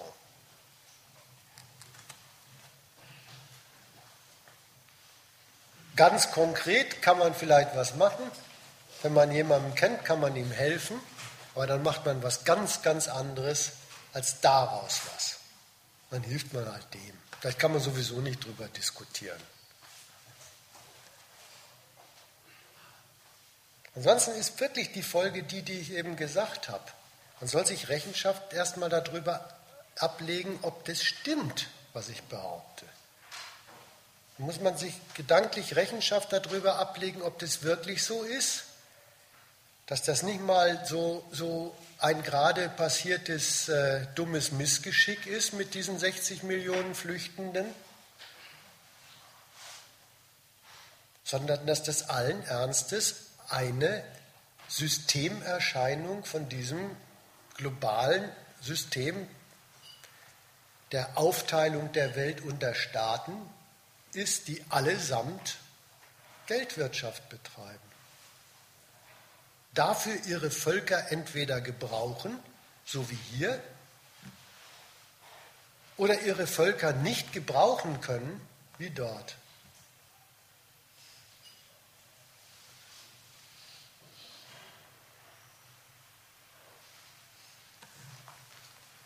Man prüfe es. Denke nochmal drüber nach. Äh, diskutiere es nochmal. Also es ist hier ja für den nächsten Dienstag ein Angebot gemacht, darüber nochmal zu diskutieren. Hm? Ja. Ähm, die Formel ähm, Bleiberecht für alle gibt es ja auch noch in einer anderen Version, äh, Refugees Welcome. Vielleicht kannst du mir da eine Argumentationshilfe geben.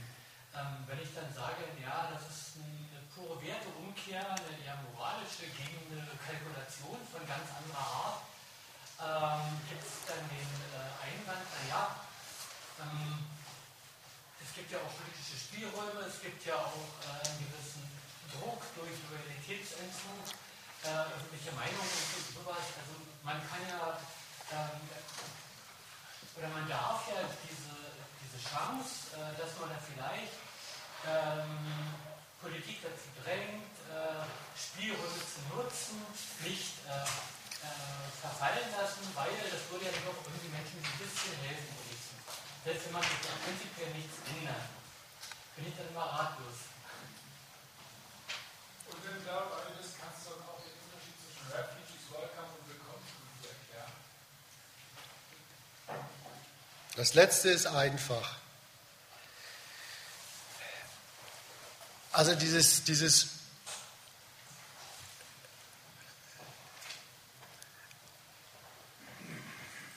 englische Zeugs da.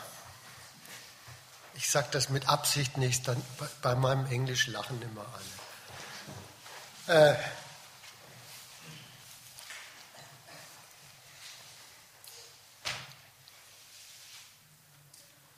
die übernehmen nicht ein Sorgerecht für Deutschland.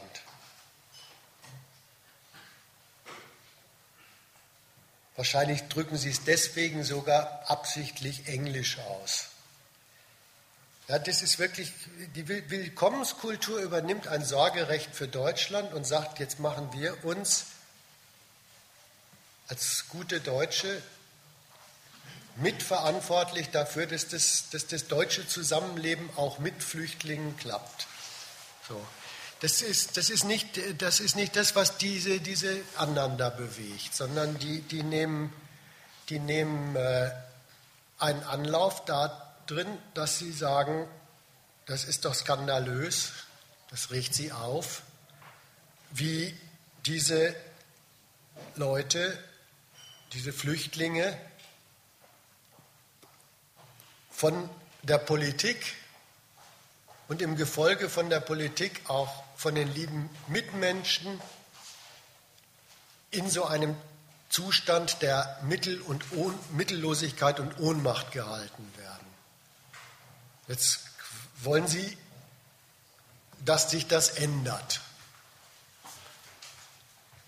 Insofern machen erstmal Sie sich dafür zuständig, dass sich da was ändert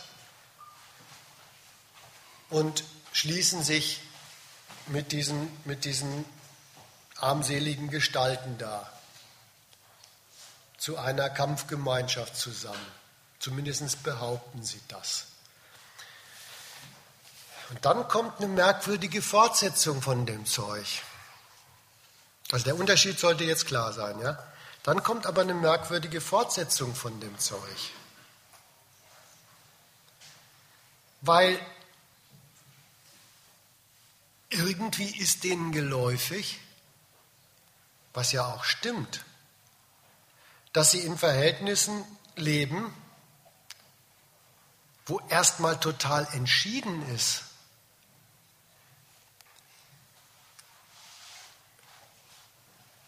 dass es bei der Macht des Staates liegt und nicht bei ihnen, diesen Leuten hier eine Genehmigung und sei es bloß die zum, zum Bleiben zu verschaffen.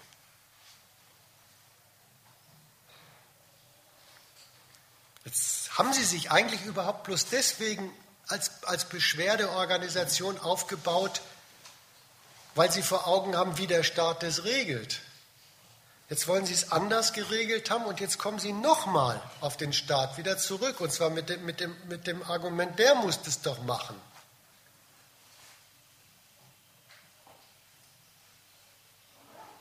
Jetzt stellen sie ihre Forderung an diese Adresse und sagen,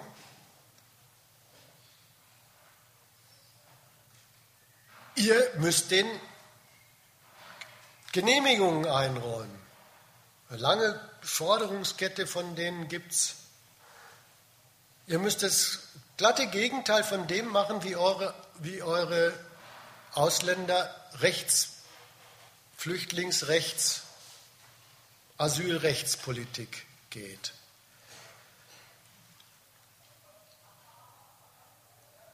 Und den Widerspruch, den sie sich damit leisten, den machen sie gängig indem sie beim Fordern lauter andere Behauptungen über den hiesigen Staat aufstellen, wie da, wo sie, wo sie herkommen, beim sich beschweren. Jetzt sagen sie doch so etwas wie, jetzt komme ich auf deine Frage auch zurück.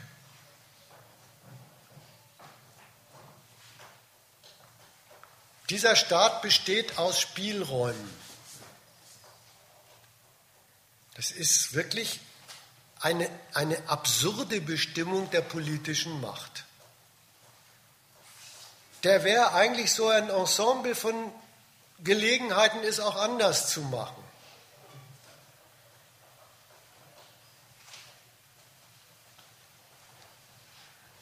Also eigentlich würde ich den, das, wollte, was wollten ihr jetzt über den behaupten? Wollt ihr, wollt ihr behaupten, der hat die Macht und die setzt er ein, mit Menschen, die er nicht gerufen hat, so umzuspringen? Oder wollt ihr behaupten, naja, eigentlich, wenn er schon mal die Macht hat, könnte er sie doch auch für ganz was anderes benutzen und, und Spielräume für, für die Flüchtlinge eröffnen? Dass sie an die Macht appellieren, das ist ihnen auch klar. Aber im nächsten Moment, wo sie an die appellieren, behaupten sie, dass diese Macht eigentlich auf die Bürger hören müsste. Dass wenn die nur energisch genug protestieren,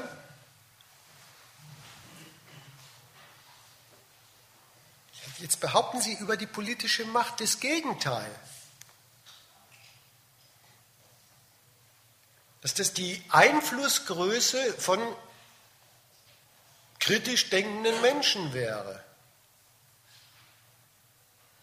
Also das, das wären so, so Sachen, die ich mit denen besprechen würde. Was, was ist denn jetzt euer Urteil?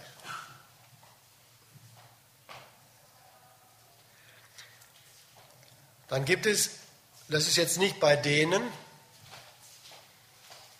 das gibt es bei welchen, die die Sache noch radikaler sehen. Die siedeln diese zweite Meinung über die politische Hoheit, dass sie doch mit ihrer Macht auch was Bekömmlicheres für Flüchtlinge tun könnten.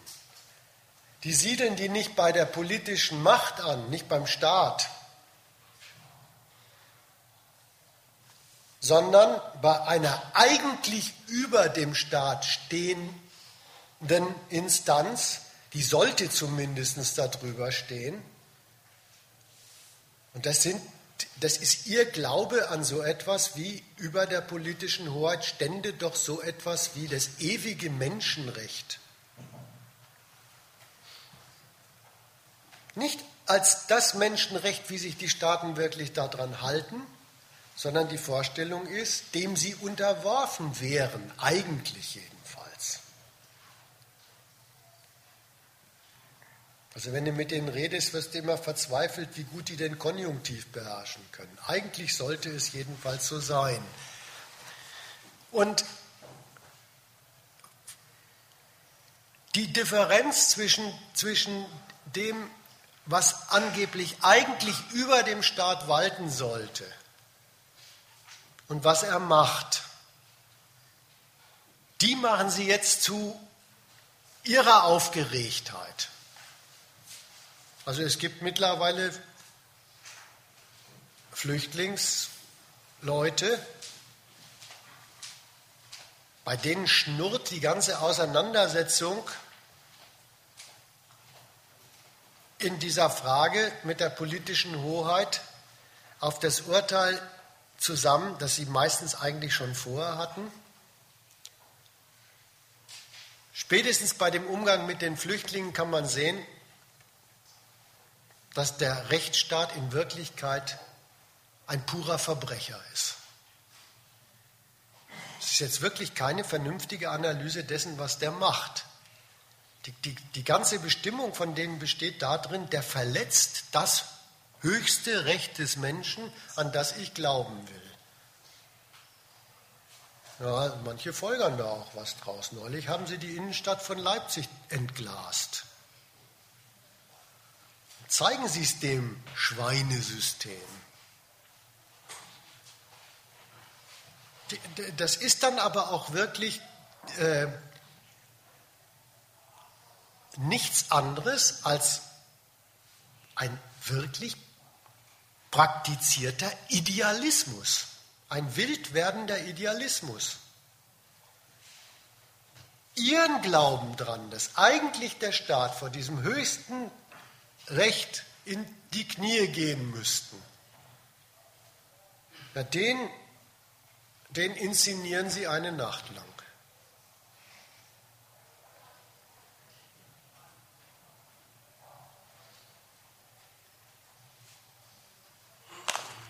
halte ich für, wie man meinen Worten vielleicht entnehmen kann, für keine vernünftige Konsequenz.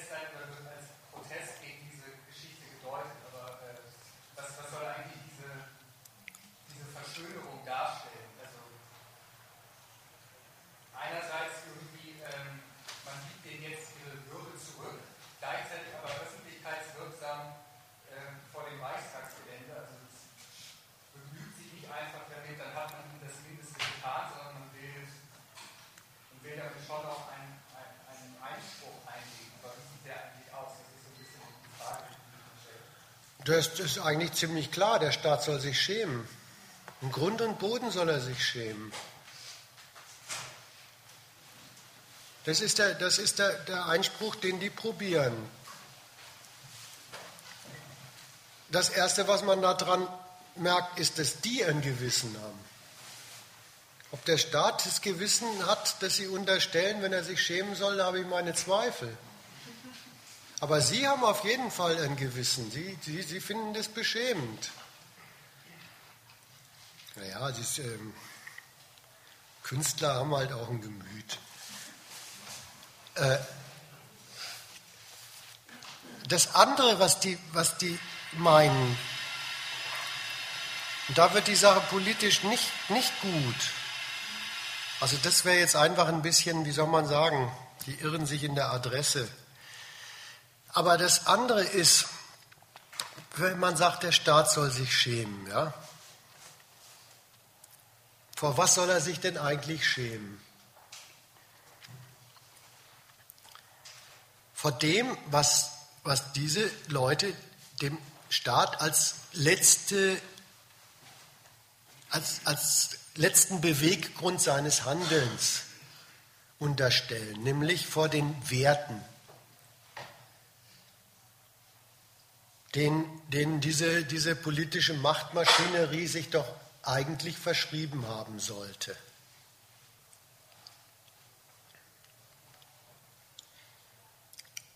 Und das ist wieder so eine Sache, wo ich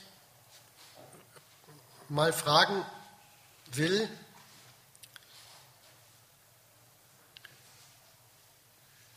ist das eigentlich vernünftig, wirklich dieser politischen Machtmaschinerie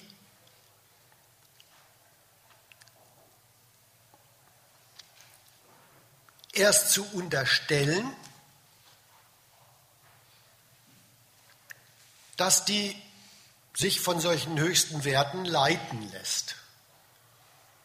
Um dann zweitens zu sagen, was du tust, da, da, da blamierst du dich dann aber schwer. Zumal, das wäre jetzt mein zweites Argument, wenn man mal hinschaut, wie bei der wie bei der politischen Hoheit selber diese Werte ja durchaus vorkommen. Es ist ja nicht so, dass das äh, so eine Bundesrepublik Deutschland sich nicht sogar an prominenter Stelle gleich in ihre Verfassung Fahne reinschreibt, dass sie für die Menschenwürde eintritt, dass sie für das Recht auf Leben da ist. Also mir wird es dann immer, mir wird dann unheimlich, wenn die politische Hoheit sagt, sie ist für mein Recht auf Leben zuständig, dann mache ich mir langsam meine Sorgen. Aber es ist ja schon so, die, die, die, die politische Hoheit schreibt sich tatsächlich sowas auf, die, die, die, die, die Macht des Verhältnisses auf was sie an Politik macht, das, das, das hat seine Legitimation in der Verpflichtetheit höchster Prinzipien.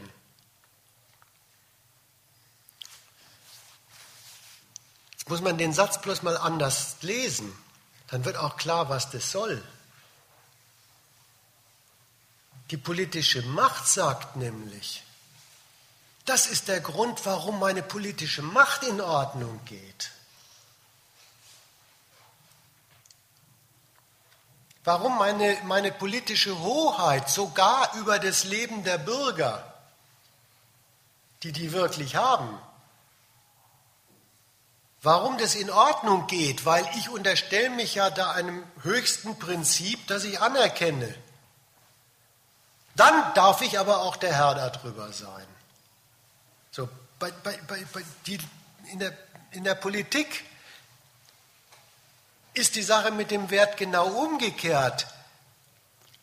Nicht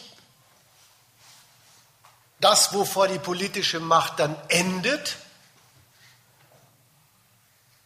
sondern das, wovon die politische Macht ausgeht und loslegt,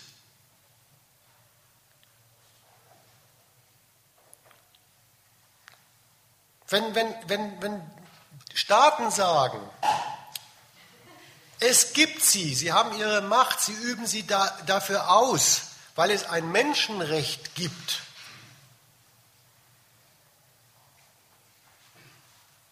Dann, dann haben sie allen Ernstes gesagt, für alles, was diese Leute machen, diese Menschen da, sind sie auf der Basis, dass sie die als Menschen respektieren, jetzt zuständig. Das ist die, das, das ist die, äh, die, die bittere Wahrheit von der Rolle von Werten im, im, im Geschäft der Macht. Und deswegen äh, ist es schon ein Fehler. Also erstens ist es, wie gesagt, ein bisschen eine Kinderei. War das mit dem, die sollen sich schämen da oben. Ähm, aber es ist auch wirklich ein politischer Fehler,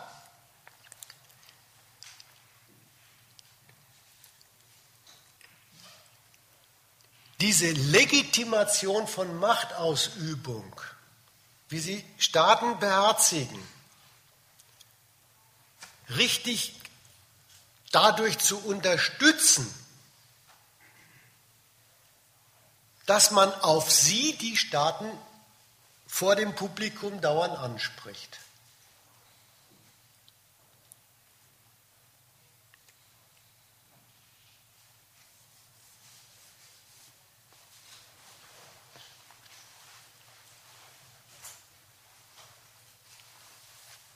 Das ist ein bisschen ein vertrackter Gedanke. Werbeblock. Es gibt, ein, es gibt einen Artikel im Gegenstandpunkt, der dieses komplizierte Verhältnis am Menschenrecht mal richtig auseinanderlegt und erklärt. Wer, wer da tiefer nachbohren soll, der sollte sich mal durch diesen Artikel geistig durchfressen.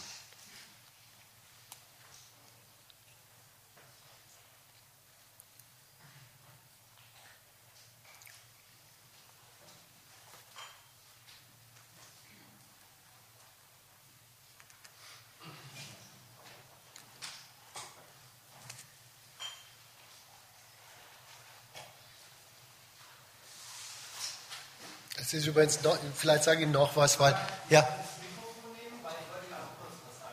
Ja, mach, da ist doch das Mikrofon, ja. Das aus. Ist das an? Hallo? Sonst probier es so, ich glaube davon. Ja, erlaubt genug, aber. Ja. aber dann hört man es immer so schlecht bei diesen äh, Vorträgen und ja, so weiter. Ja. das ist auch blöd. Ähm, ich habe das Zitat jetzt leider nicht gefunden, aber Sie haben Lothar, dem, äh, das Zentrum für politische Schönheit hat Lothar de Maizière auch oder den europäischen Bürokraten eine psychopathische und pathologische Politik unterstellt. Und äh, äh das sind Sie ja gerade nicht. Ja, Sie, mal, Sie exerzieren ja eine ganz rationale Politik, die ganz rational zu diesem System passt. Das sind keine pathologischen Triebtäter am Werk, das sind nicht moralisch fehlgeleitete, das sind ganz, äh, ganz normale Agenten des Systems.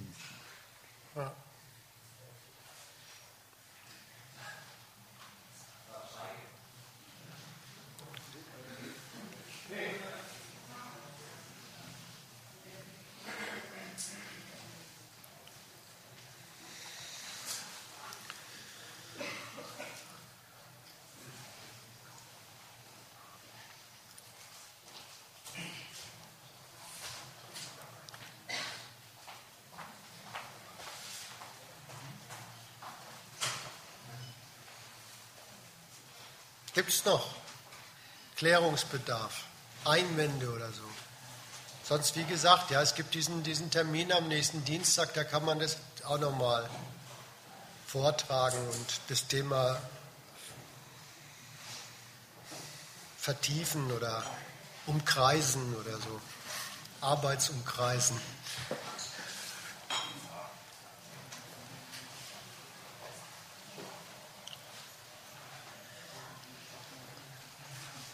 Dann machen wir den Übergang zum Lockeren und ich hole mir ein Bier.